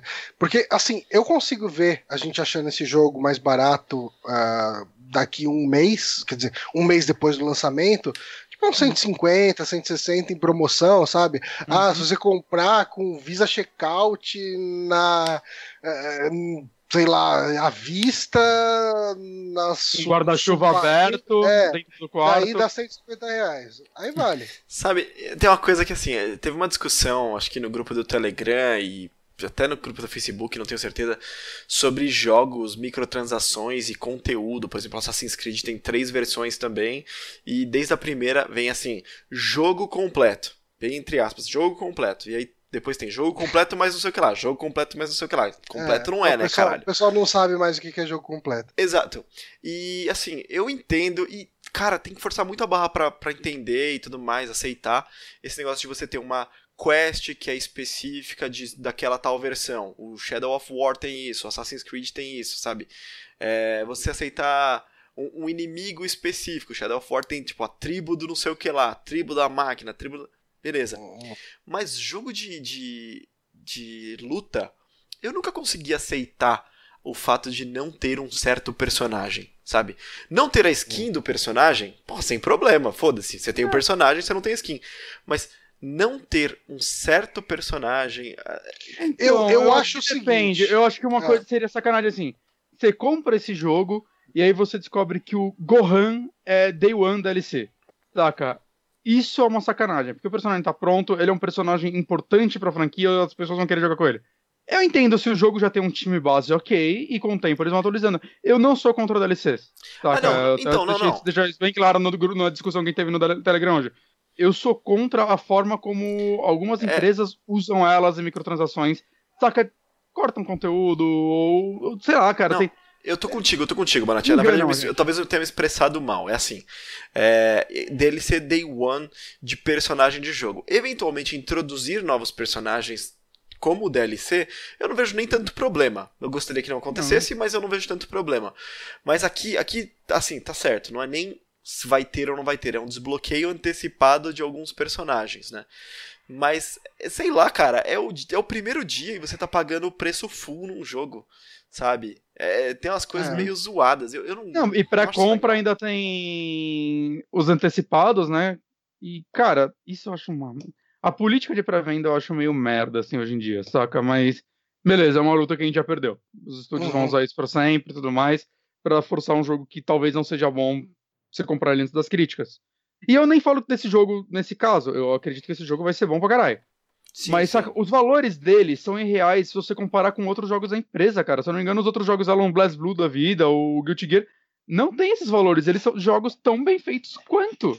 Uhum. Saca? Foi o mesmo time. Então, é claro, é, eles estão se aproveitando em cima do nome da franquia. E é claro que talvez eles tenham que pagar os royalties, eu não sei qual foi o acordo que eles fizeram, é, que sim. vai diminuir o lucro Isso, deles. Com certeza. É, não, não vai diminuir o lucro deles porra nenhuma, porque esse jogo Não, não, porque esse jogo vai vender bem mais que Blast Blue. Muito ah, mais. Sim, Blast Blue é Blast puta Blue de um nicho, né, joga, né, Exato, falam que ele é um, Eu tenho um, tenho um BlazBlue pra Play 3, mas é um excelente o, jogo, o cara. Honório, o Honório falou nicho, tá? Ele não falou lixo. Ah, é, nicho, que... nicho, nicho. Ah, antes que apareça alguém completamente. É, não, não, não. Porque o Honório chamou o jogo de lixo. E BlazBlue, ele é, eu tenho ele pra Play 3, um, um, uma das versões dele, joguei até que bastante, tem... Saca, eu joguei um pouco de Guilty Gear, acho que no Play 2 ou Play 1, não lembro, saca, eu vejo dos últimos, parecem jogos muito competentes. A galera que curte jogo de luta mesmo fala o quão equilibrado eles são, com eles são jogos excelentes, muito bem criticados. Mas, cara, é um nicho. É, é, é para uma galera realmente fissurada em jogos de luta, esses jogos. E, e pro Japão, né? Eu acho que eles sim, vendem sim, muito são, bem. São jogos mega técnicos e tudo mais. Agora, né? Dragon tipo... Ball, cara, quem não gosta de jogo de luta vai ver esse jogo, falar, puta que pariu, a coisa mais linda, parece o desenho, eu quero jogar esse jogo, saca? É isso que vai acontecer. Então esse jogo vai vender bem. É, é, difícil esse jogo. Ele só vai vender mal se eles fizerem uma cagada muito grande.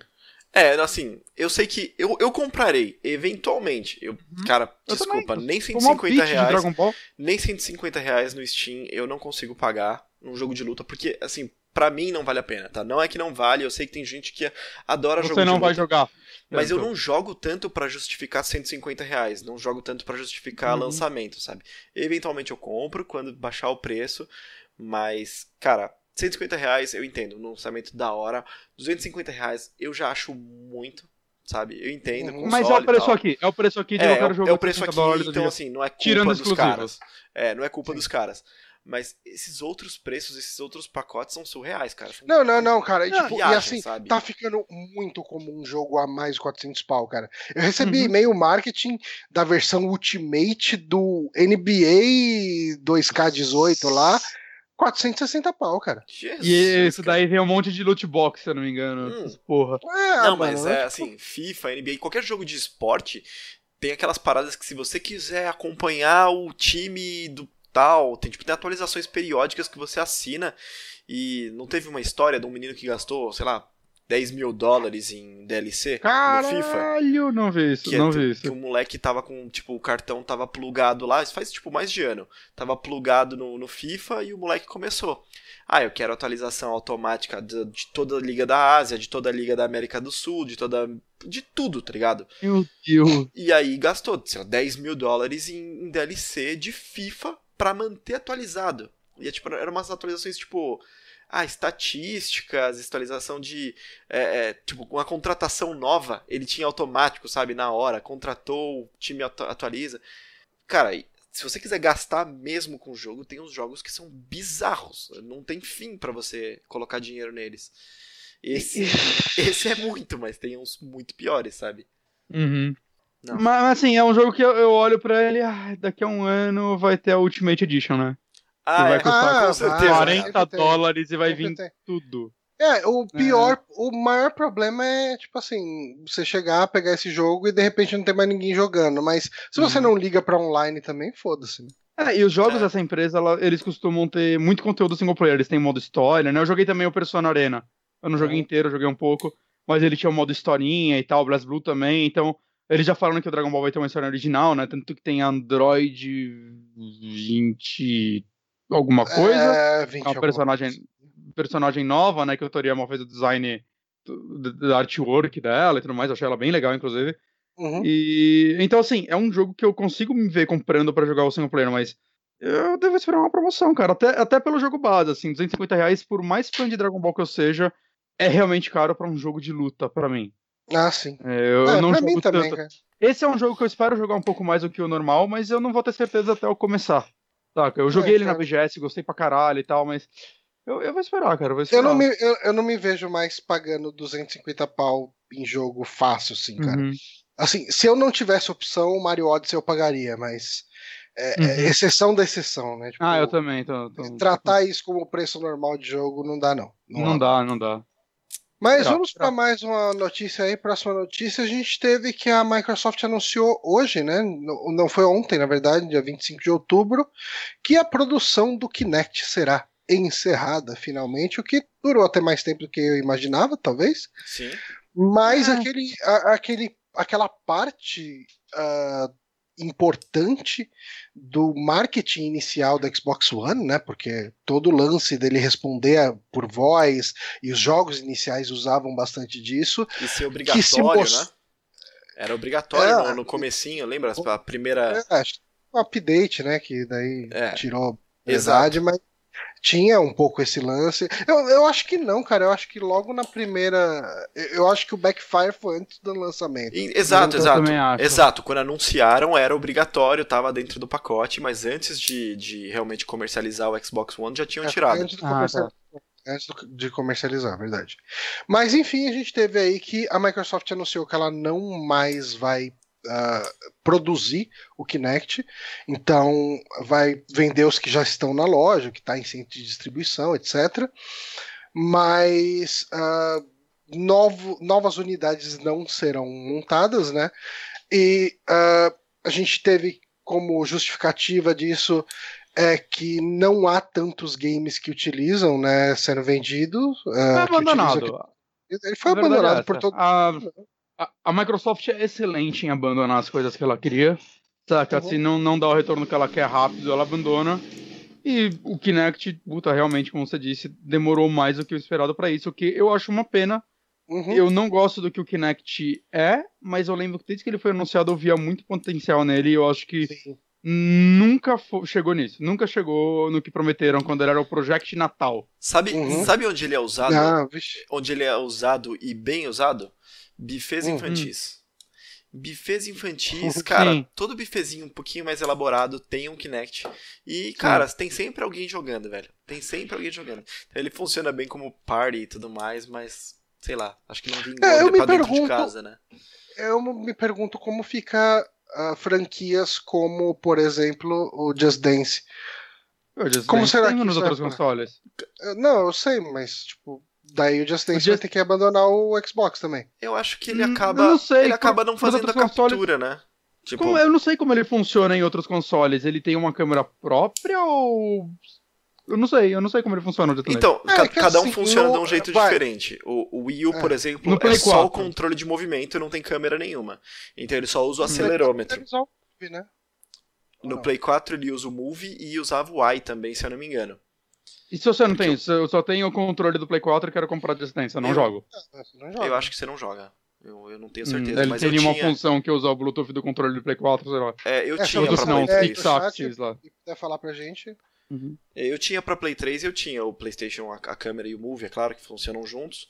E, e- e usava assim. No, no Wii U é só o controle de movimento, no Kinect é só a câmera. E posso Switch deve bosta, mas dá pra jogar até no PC. também, né? Dá pra jogar até no PC e não precisa de, de webcam nem nada do tipo. Eu acho que assim, no final das contas, Tô jogando mouse pra cima. no final das contas, É porque, é, ele assim, só eu não dá nota, que né? Um tempo atrás, eu lembro que um tempo atrás teve aquele lance de você jogar ele com o celular, né? Sim. Você pareava o celular numa rede do- de Just Dance, alguma coisa assim, e daí o seu movimento no celular fazia você É, conseguir eu- dançar. Eu entrei agora no Steam, procurei Just Dance, tem o Just Dance do 2017 aqui. E aí tá aqui, compre Just Dance, instale no seu PC, faça o download do aplicativo grátis para iOS e Android, você tem um Windows Phone, se fudeu, é, que transforma seu smartphone num controle que pega os movimentos. É, isso talvez Eu- funcione. agora eu não sei se você fica chacoalhando o controle ou se é a câmera, não sei. Conecta o seu smartphone vai ser Dance. Não, é chacoalhar o Ah, tá. controle. É, o, o Caio comentou aqui no comentou aqui no chat que ele vendeu cerca de 20 milhões, né, o Kinect, que é uma informação interessante. É um- Sim, é, o É uma Kinect base quando saiu no 360 ele vendeu pra caralho. Não, ele 360. foi o dispositivo eletrônico mais da história, eram umas paradas E- assim. E, E, eu no, acho que a o informação- Xbox One vinha junto, né? Então também conta. E eu acho que tem uma informação aí que vale a pena mencionar, que os funcionários que estavam trabalhando em cima do Kinect eles vão ser relocados para trabalhar com HoloLens, com Cortana e com as No tecnologias. Windows Phone, né? Os caras foram pra debaixo da escada. É, não, Windows Phone já era também, né? Já era. E é reconhecimento facial do Windows Hello. Eu nem sabia que isso era uma coisa. O HoloLens, será? Você vai pra frente, cara? Se eu tivesse Eu acho usar, que ele não vai- não. Eu acho que ele vai, mas não pra games. Tudo que parece é que ele vai ser um dispositivo É. usado pra outras coisas e não jogos. Eu não sei. Só se for coisa mega específica. Eu não vejo o pessoal usando no dia a dia na empresa, cara. Assim, no Brasil, eu não consigo ver um mecânico comprando isso pra usar na oficina dele. Saca? Não consigo. Bom, meu pai certamente Ah. não comprará. Ok. Não, meu primo também não. Mas enfim, Kinect vai em paz. Ah, era uma boa ideia, mas foi mega mal utilizada e nunca chegou no potencial, justamente que nem o Bonatti falou, Uhum. que a gente via no Project Natal, aquele vídeo maravilhoso que as pessoas conversavam, coitado do Milo, que tá preso lá no porão do Molino até hoje. E tinha aquele moleque que mostrava skate pra TV, e o skate entrava no jogo, que é uma coisa que nunca aconteceu. Pois é. Nunca aconteceu. A Nintendo fez isso antes com bonequinhos, olha só. Mas falando em Microsoft e coisas que aconteceram, sabe o que aconteceu essa semana? O O quê? que, o que, o que, o que? A reco- retrocompatibilidade com jogos do Xbox original chegou no Xbox Tá One. legal. Olha só. Isso é legal. Isso é legal porque o Xbox origi- original é um console meio. Não vou dizer esquecido, mas é de difícil acesso, né? Porque o 360 acho que ele não tem retro com ele, nem com em disco, não tenho certeza. Eu acho que ele tinha. Tinha. Mas mesmo assim, é, não lançou os jogos digital. E é foda achar disco dele, é meio caro até. Uhum. Então, saca, tinha que ter lançado essas porra digital lá no, na época do 360, se ele tinha essa retrô. Uhum. E, cara, não sei, eu, tem alguns jogos dele que eu tenho vontade de jogar, né? Além de que jogos da época que saíam pra PlayStation 2 e derivados, nele era É, sempre a melhor no Xbox era merso- é, isso, é isso que eu ia falar. Ele- é sempre a Ele já versão. fazia 720p, né, naquela época. E eu lembro, acho que jogos tipo Splinter Cell, também que você comprar no PC talvez seja a versão de Xbox, não tenho certeza. Mas tinha áreas inteiras do jogo que eram diferentes nos dois, que o Play não conseguia rodar aquele rolê, saca? Caraca. E, e assim, essa retrocompatibilidade ela vem já com alguns jogos ah, digitais para vender, né? Uhum. E essa lista é uma lista interessante, eu acho que ele é um line-up inicial bem legal. Que Uhum. tem o Knights of the Old Republic, que é o, o pai de Mass Effect, né? Ah, e só uma coisa. Tem os vídeos aí mostrando, ele dá um upscale no- na imagem e é um excelente upscale, assim, é nível É, o sim. Dolphin no, no, no GameCube, saca? Que Ele deixa deixa, ele deixa até a cor melhorada. né? Os videogames dessa geração eles têm a cor muito embaçada, né? Se você pega jogos de, de GameCube, de Play 2 e de Xbox, eles têm uma cor meio nuviada, assim, sei lá, meio zoada Principalmente jogando no, nas TVs atuais, né? Nas TVs atuais. É, não só a resolução, mas eles deram uma melhorada também no FPS do negócio. E no- Ah. nos loadings também, né? E tudo tudo Ah, ficou mais é, rápido. Por isso que eles não trouxeram, tipo, toda a biblioteca de uma vez, né? Você tá vendo, tem um retrabalho aí, o que é- eu não sei se tá fazendo isso com todos os jogos, se os jogos, tipo, Prince of Persia, sei lá, também tem isso, mas, porra, muito legal que isso aconteça. Uhum. É, não, na, na notícia todos os jogos têm a resolução 1080p. Todos eles têm a, a melhora de FPS e menor tempo de leitura do que a dos loadings, né? Então a notícia fala que absolutamente todos esses 13, esses 13 primeiros títulos aí tem isso. Hum, legal. E esses 13 primeiros títulos são o Hum. Knights of the Old Republic, né? Como eu tava falando, é o pai do Mass Effect. Ninja Gaiden Black, que foi bastante elogiado na época. Acho que é o melhor Ninja Gaiden, é considerado pelos fãs, né? Hum. Em 3D, em 3D. Sim. Uh, Crimson Skies, High Road to Revenge, não conheço. Também Fusion É. Friends, eu vi o vídeo aí rolando, mas eu nunca cheguei a jogar. O Prince of Persia Sands of Time, que é um jogo muito bom. muito mesmo. Uhum. Uh, Psychonauts, né, da, do lado do Tim Schafer, que quem Sky é jogou jogo de elogia avião, tá? bastante. Oi? Princess Sky é um jogo de avião, tá? Só pra falar, falei Ah, RPG. Do- Um, Dead to Rights, Black, que é um FPS muito bom dessa época. Black eu tenho muita curiosidade pra saber como ele funciona hoje em dia, porque na época ele realmente foi um jogo excelente.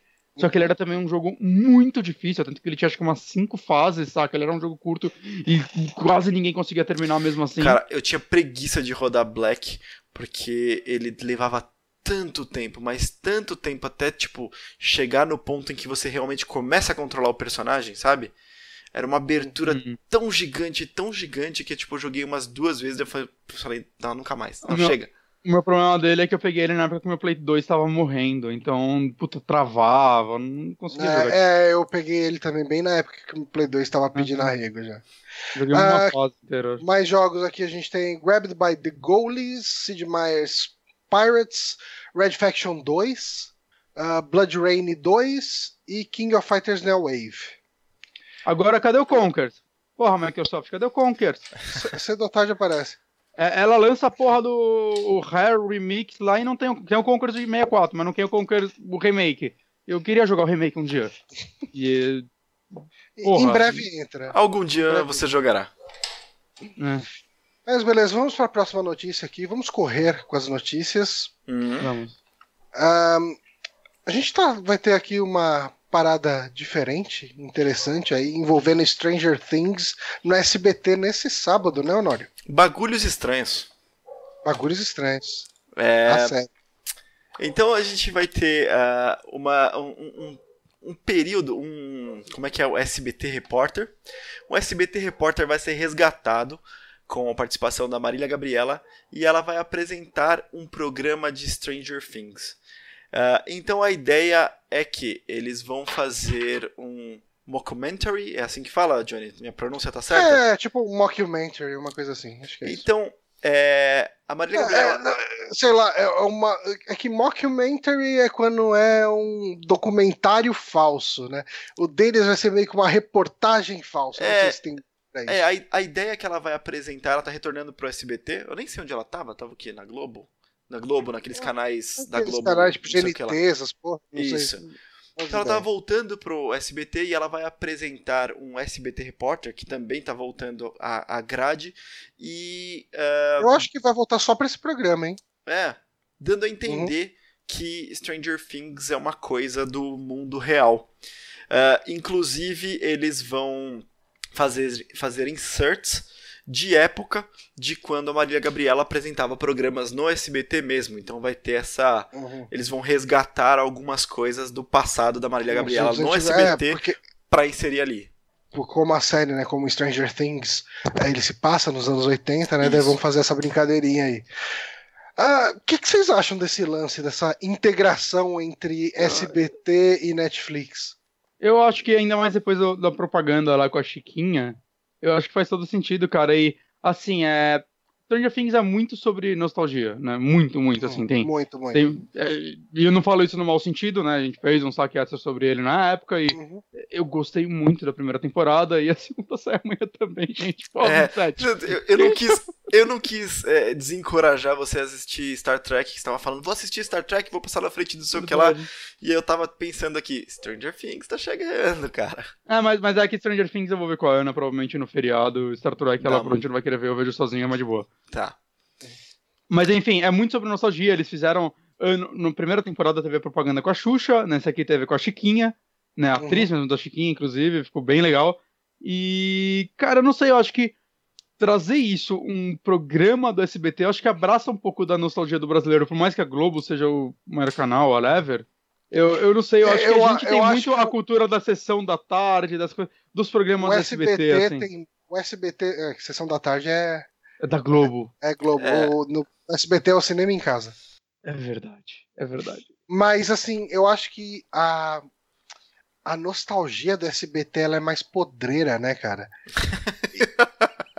eu, acho, eu acho que ela comunica mais com a internet, que é um é. lugar de podridão, sabe? É. Tipo, é, é eu acho que, tipo, você puxar uma chiquinha de um Chaves é. para trazer esse lance é, é... E, e, assim, fora que tirando tudo isso, a gente também tem um lance que o, o, o, Silvio Santos, assim, na maluquice toda dele, ele já chega e fala nos programas dele que ele gosta de Netflix, que, que ele, não, que ele não assiste programa de TV, ele gosta de ver Netflix, série e tal, sabe? Tipo, o, o, o presidente da Netflix deu uma assinatura vitalícia de Netflix pro, pro Silvio Santos, sabe? Tipo. É, é ele, pra mim, falou... ele não precisa. Ele, ele, falou exatamente assim, né? Falou, eu nem tô sendo pago para falar, mas Netflix e blá, blá, blá. Ele fez uma propaganda espontânea lá e Netflix deve ter abraçado total, como o Netflix faz. Eu né? nem tô aproveitar... sendo pago para falar, mas Netflix é foda, tá?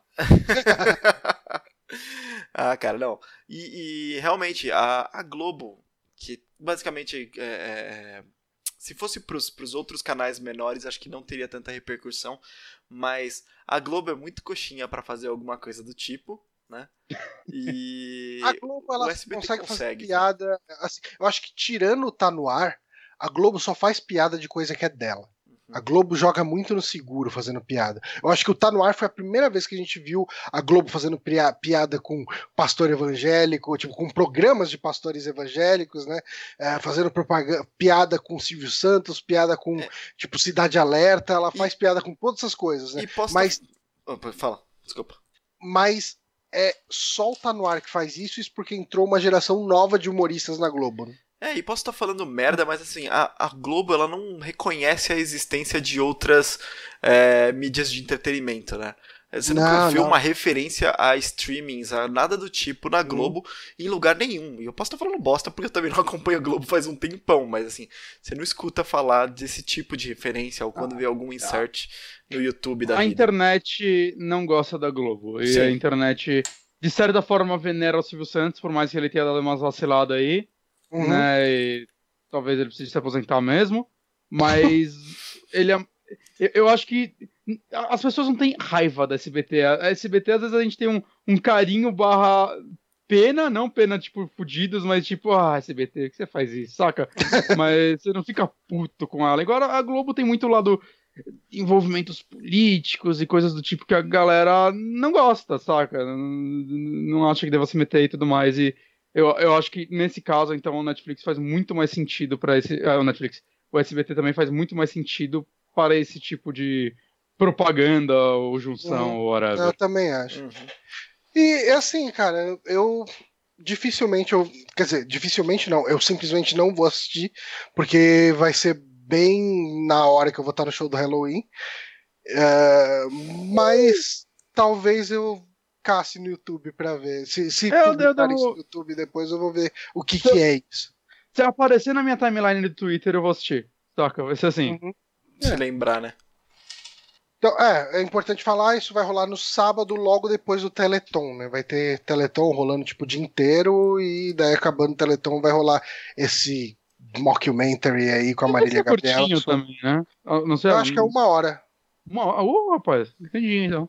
Caraca. É, Ah, e, e eu gosto da Maria Gabriela, tá? Ela, ela é eu uma gosto, eu gosto dela.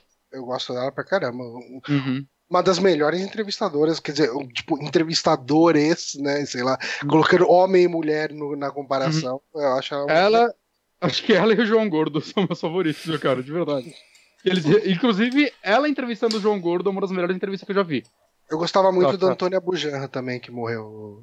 Que tinha o programa Pro- Provocações. Eu não acompanhei.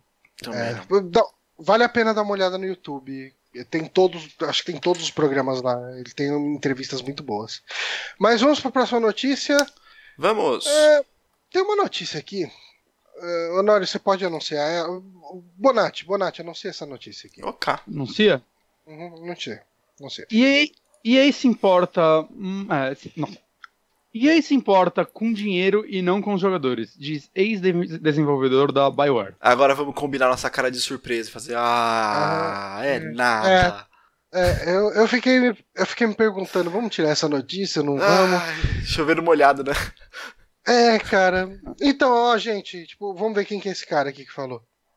É o Marvin Hare, ex-desenvolvedor da BioWare. É, decidiu falar sobre a estratégia da- empresa. V- vamos ler os documentos dele. Mas assim, a- a gente- eu não tô zoando. é, achando que ele tá errado ou algo do tipo. Eu só acho Não. que é, como eu disse, é chovendo é molhado. chover molhado, né, cara? É chover molhado. É definitivamente algo comum na EA. Eles geralmente forçam mais os jogos é, com mundos mais abertos.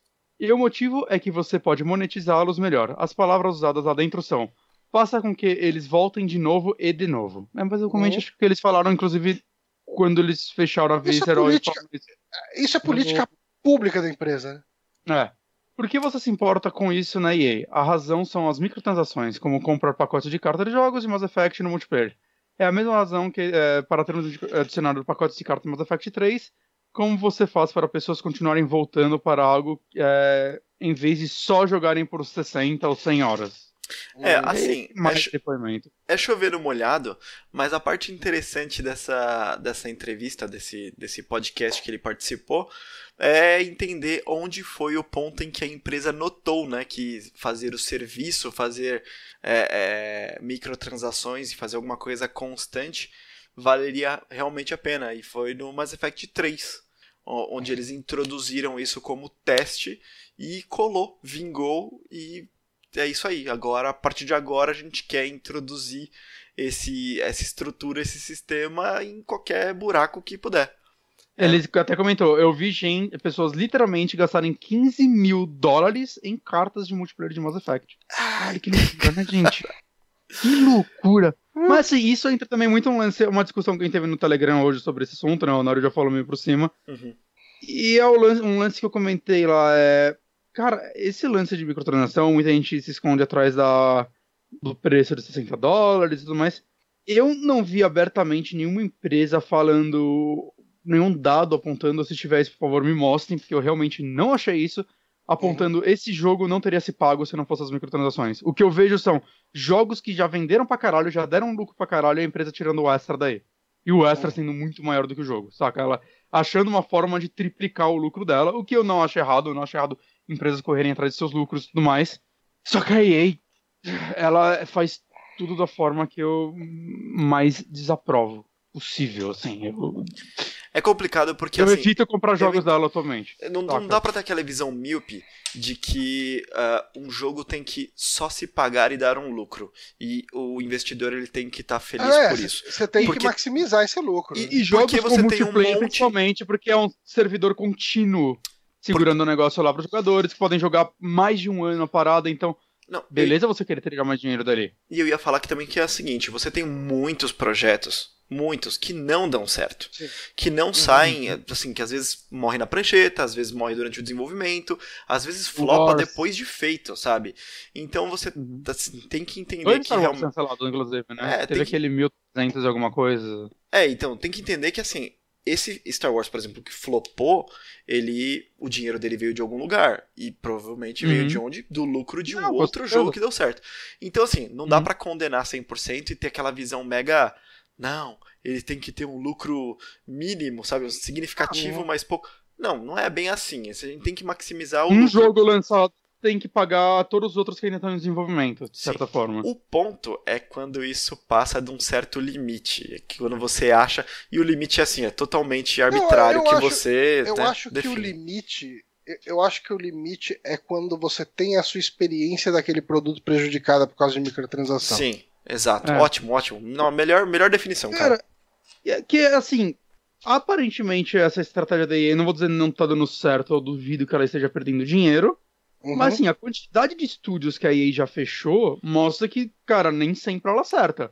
Saca? Uhum. Eu acho que a Max é um belo exemplo que a Max lançou o jogo que foi um dos jogos mais vendidos de PC por anos. Foi The Sims? Ah, The Sims. Cara, como ela conseguiu fechar a empresa que fez um dos jogos mais lucrativos de, sei lá, cara, dos anos 2000. Uhum. É, e além disso, tinha, por exemplo, o Sin City, cara, é um negócio que tava me questionando. Como ela, cara, como ela conseguiu cagar tanto no último Sin City, cara? Como é. ela conseguiu? Não venho falar que esse jogo é de nicho, ele é de nicho, ok. Outros jogos na base de Sin City, cara, você pega um Civilization, também é um jogo de nicho, aqueles jogos de construir parques que são de nichos. As empresas estão conseguindo levar eles pra frente, cara, estão conseguindo manter eles. Saca? Não, até que, sei lá, até aqueles Cities Skyline, essas é. coisas aí, eles meio que se viram, né? Tipo, sai. E Sin City era o mais famoso dessa porra toda, eu chuto pelo menos. Talvez deixam bata pau a pau, não sei. Mas Sin City é um nome muito famoso, cara. Era uma franquia muito grande. Saca? E logo ele não deu certo, cara. Então, por que será? Será que essas políticas são realmente tão corretas? Ajudam eu, tanto? Mas eu, acho que vem muito da questão da ambição que você tem quando você tem um nome do peso do Sin City. Sim. E, e, a, e, chega um momento que esse jogo vira de. Assim, nos anos 80, no, quer dizer, anos 90, vai principalmente, SimCity. É difícil você chegar e falar que SimCity 2000 e o próprio SimCity clássico eram jogos de nicho. Porque todo mundo que eu conhecia jogava SimCity. Uhum. Uhum. Sim. Pessoas não gamers, né? Porque nessa também era é. a época que PC era o videogame das pessoas mais velhas. Sim. Né? Então. E elas queriam jogar esses jogos mais complexos, né? Na época jogos complexos vendiam. Uhum. E daí eu acho que quando você tem uma marca como SimCity na mão, ela não pode mais lucrar o tanto que um Cities Skyline lucra, sabe? Uhum. Eu acho que ah, é, eu acho que Coelho, mas, só uma coisa, acho... Coelho tá, comentou aqui um negócio interessante, né? A gente brinca com a EA, mas isso vale para todas as empresas públicas. Eu concordo, mas ainda eu acho que a EA tem um lance Digamos, a Ubisoft faz muita cagada, mas eu ainda vejo algum amor dos desenvolvedores aos jogos que eles fazem. Não, mas comenta o é, que ele, comenta é, que ele comentou. Eu tenho essa impressão. Ele, ele uhum. falou, é, está falando sobre o comentário dele. A empresa não trabalha para os jogadores, ela trabalha para os investidores, certo? Sim, fato verdade. É, não, então, é, esse, esse é um ponto que eu ia trazer, que assim, é, o ponto é a fórmula é, acertada, porque eles veem a fórmula que dá mais certo, que tem o maior é, ROI, né? O Return of Investment, o retorno do investimento que você fez. E eles falam, cara, essa é a fórmula mágica, vamos aplicar isso para tudo. Por que, que a gente não está fazendo isso? E uhum. O ponto é que quando você massifica desse jeito essa fórmula, os jogos eles perdem a arte dentro deles, né? Eles perdem o que. Não, os jogos deles neles. são feitos completamente em cima daquele. Eu esqueci o nome que é basicamente focus test. Os jogos aí são completamente feitos em cima, com base em focus test, cara.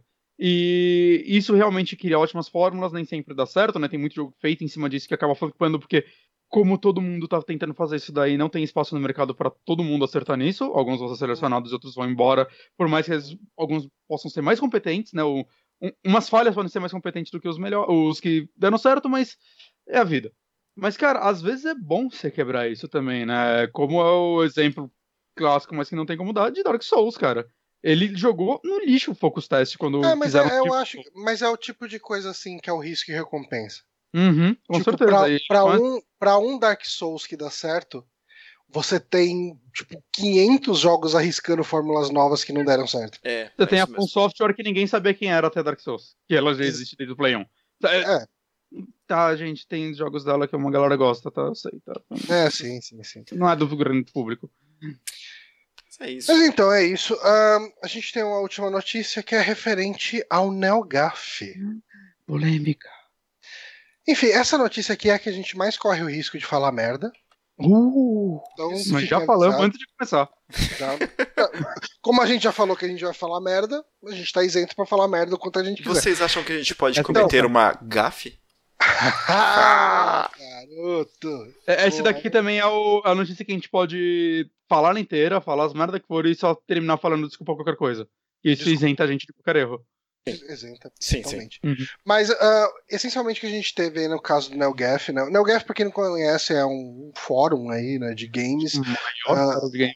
É, o mais importante, muita coisa sai primeiro lá, tipo, antes mesmo de sair em qualquer portal, né? Porque tem os insiders. Exato. Desenvolvedores também, alguns postam lá, tanto em anonimato quanto alguns com o próprio perfil, né? É um lugar que virou um lugar que. É, algumas empresas com certeza se aproveitam dele. Ah, deixa eu vazar essa informação aqui no NewGap, Aham. que todas as empresas vão falar dela em breve e vai ser um marketing de graça. Sim. Saca? É um negócio muito grande. E a gente teve recentemente um problema bem grave envolvendo o criador do NeoGaf, né, o Tyler Malka, que ele foi acusado de assédio sexual pela cineasta Ima Leup, que ela disse que em 2015 ela estava em New Orleans. Ela era ex-namorada É, dele, inclusive? É, tipo, segundo ele, ela é ex-namorada dele. É, segundo ele só. É, não sei se é ou se não é. Caralho. Mas enfim. Ah, mas eles estavam numa festa, daí ela foi pro, pro, pro apartamento que eles estavam, em tese. Ah, e daí ela tava tomando banho, e ele chegou lá no, no chuveiro, queria pegar ela de qualquer jeito, e vomitando, e o caramba. E ela falou que não queria, e ele ficou sendo bem, tipo, mala sem alça.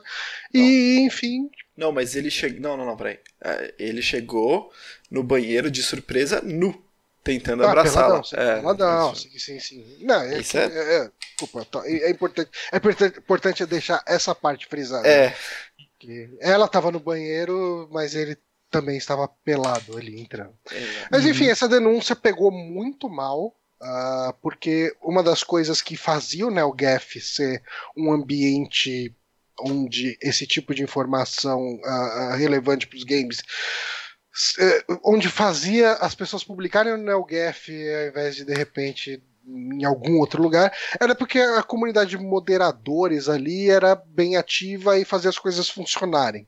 Uhum. Só que os, eh, depois dessa denúncia, todo o pessoal que trabalhava lá como moderador meio que falou: não, não vou ficar trabalhando pra esse cara aqui, não. Tipo, foda-se tudo e largaram. Ah, no que eles largaram, a gente chegou a ter o site fechado por algum tempo e a gente teve aí, alguns problemas referentes a. a- o site chegou a sair do ar, né? E daí ah, depois voltou, mas daí não podia comentar alguns assuntos, somente games, porque não ia ter ninguém para moderar, né? Assuntos ah, alheios a games, né? Polêmicas. A gente teve uma questão a respeito de ah, ele não tá o, o- o Tyler o Tyler Malka ele não tá aberto às críticas né, do, do pessoal da comunidade do, do, do NeoGaf. Isso pegou mal pra caramba também. E O, assim, o lance dos moderadores é uma coisa que eu, eu vi eles declarando é que eles já estavam a fim de sair do site há um tempo. E É. essa foi só meio que a gota d'água. Eu, eu não vi eles especificando por que eles já estavam afim, se eles só estavam de saco cheio do trabalho, ou se o, o Tyler talvez fosse escroto de alguma forma e eles não queriam mais conviver Uhum. com ele. Porque a gota d'água, eles falaram que foi isso. Não leva a crer que talvez fossem problemas pessoais mesmo, mas aí já é um achismo meu, porque é, é, disse, eu não achei eles especificando motivos. en- en- entrando na parte do achismo mesmo ali, com, tipo. De novo, eu vou estar falando. eh, co- A gente tá no, no momento carta branca de merda aqui.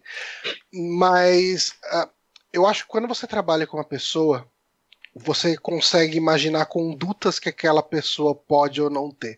Eu tive inclusive uma conversa a respeito disso com o Honório essa semana a respeito de um profissional que a gente conhece. Uhum. E, e assim, eh, o que, onde que eu quero chegar, né? Porque você falou que eles já já sabiam da história, já estavam meio querendo sair. Quer dizer, eles já queriam sair, e daí ouvindo a história, e falaram, ah, já deu, vambora.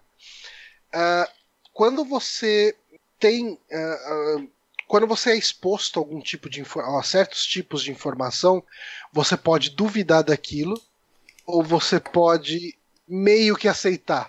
Uh, e quando você aceita mais ou menos uma informação, é porque você conhece mais ou menos o histórico daquela pessoa e do tipo de atitude que aquela pessoa costuma fazer. Eu não estou falando que é exatamente o caso, mas se eu tivesse que chutar alguma coisa, é, cara, a gente já viu esse cara fazendo merda. É, uhum. Você duvida? Tipo assim, se eu tiver que dar um voto de confiança para alguém aqui, eu vou dar pra, pra menina, sabe? É, tipo, é, eu acho que, assim... Eles podem estar cometendo erro, pode tá rolando uma mega injustiça aí, que o cara não fez merda nenhuma e tá sendo julgado, execrado em, em praça pública e tudo mais. Pode estar tá acontecendo isso. E mas... tem que ser analisado. Toda essa história tem, tem que ser analisada caso a caso. É, tem, Todos assim, os casos. Tem umas coisas mas assim. Mas é o tipo de... de coisa que eu duvido que eu. Cara, um caso de 2015 que. Não sei, não tem processo, não tem nada, não tem nada sendo averiguado aí. Uhum. É, tem, tem umas paradas que assim, em, é. em, em, esses meus muitos anos de CSI, eh, de, de temporadas de CSI e tudo mais, uh, tem umas coisas que são sempre usadas para ver ver talvez a culpa e ver é, investigações no, no, no, é isso que eu, essa palavra que eu estava procurando para investigações que é, é, causa provável né e motivação e aí com isso você vê se qual a probabilidade qual o quão suspeito se torna aquele cara e quando você tem uh, pessoas se incomodando com uma certa situação e tendo uma gota d'água soa estranho soa suspeito né Sou assim, uhum. tipo, se, se, sei lá, se eu, eu conheço o Bonatti, eu conheço o Johnny, de repente eu escuto uma acusação deles. Pô, cara, eu nunca vi um comportamento que justificasse ele fazer aquilo que ele tá sendo uhum. acusado. Então eu vou duvidar bem daquilo. Você sairia pelo menos em defesa da dúvida, né? Exato. Mas, uhum. cara, é que nem quando a gente vê aí, tipo, o cara matou todo mundo e chega os parentes tudo fala, cara, mas ele sempre foi estudioso, nunca fez nada, não sei o quê. Agora, quando o cara chega e recebe um, uma denúncia de assédio e, tipo, o pessoal que trabalha ali com ele, quem tá de alguma volta forma, dele, né? quem tá em volta dele, eu não sei o quão próximos eram esses moderadores, é nem... até que ponto eles conhecem uhum. o, o, Tyler Malka, sabe? Pode ser Aconteceu... que eles nem conheçam, sabe? Tipo, é.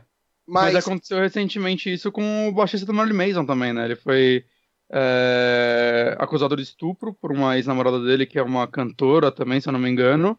E ela é amiga do Mary Mason, e o Mary Mason tweetou esses dias, ó, oh, ele não faz mais parte da banda, eu achei melhor me desligar dele. Não deu uhum. explicações nem nada do tipo, saca, mas tipo... Mas é o tipo de coisa que é meio... muitas outras bandas a gente vê acontecendo, é o pessoal da banda fica do lado do cara. Uhum. Fala, não, ele nunca faria isso. quando tá. o cara não fica, aí você já. Caralho, os caras estão abandonando ele, assim, hum. cara. Tá, tá, estranho, né? Tá, tá estranho. estranho. Par parceiro, tá estranho. né?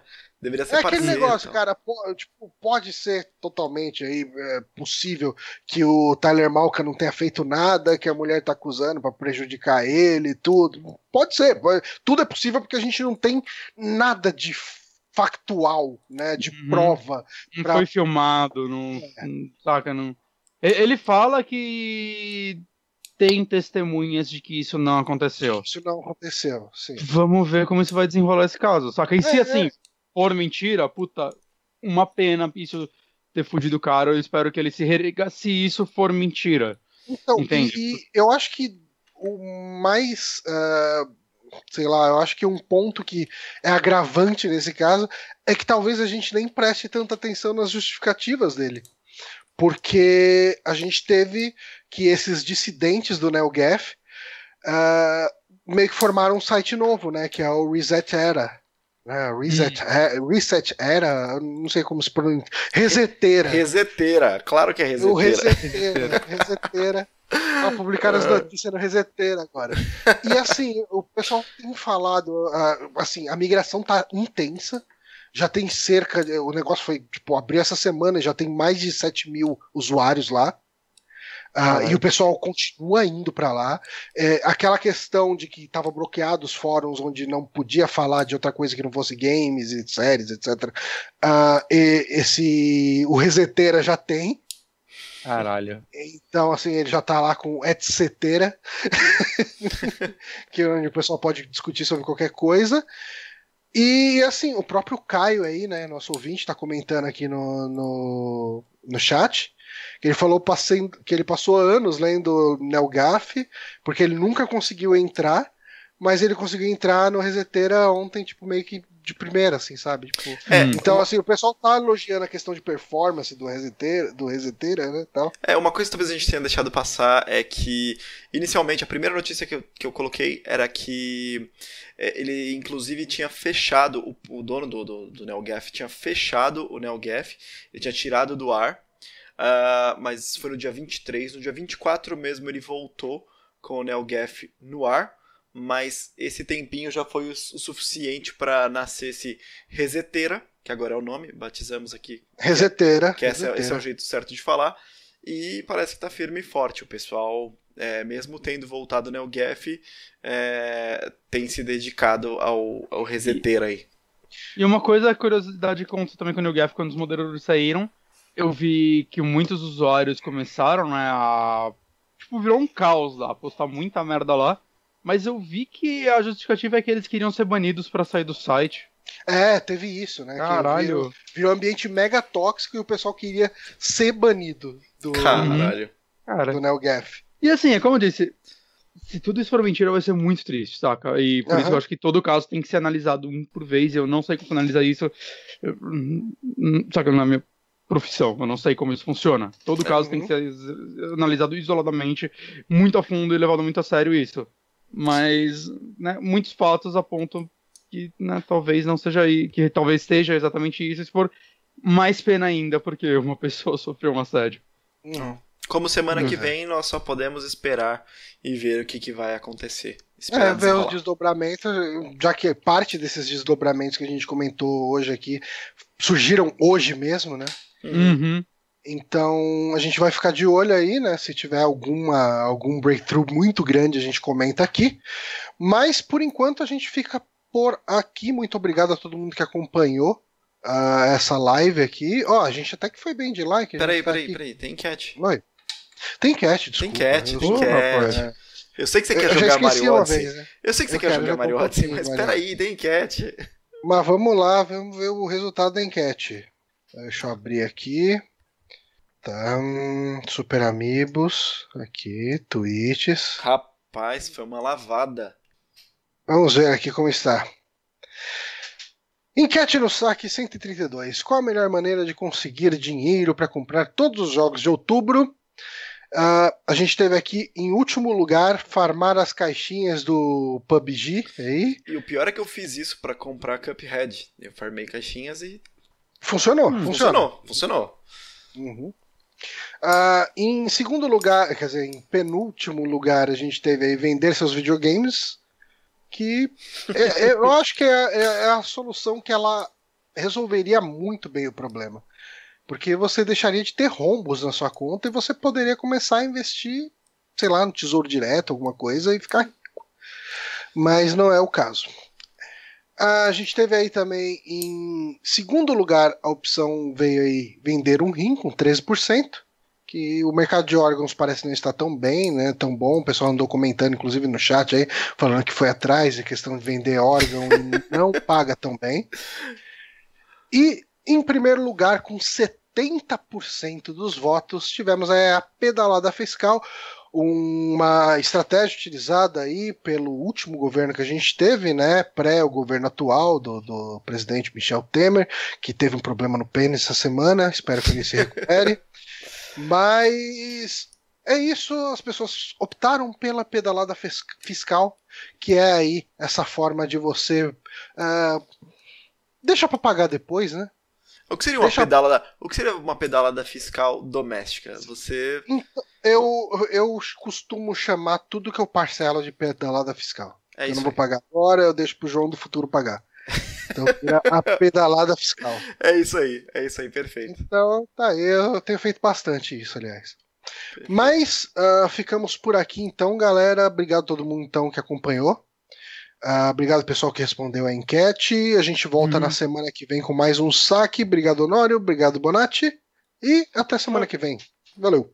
Tchau, tchau. Valeu.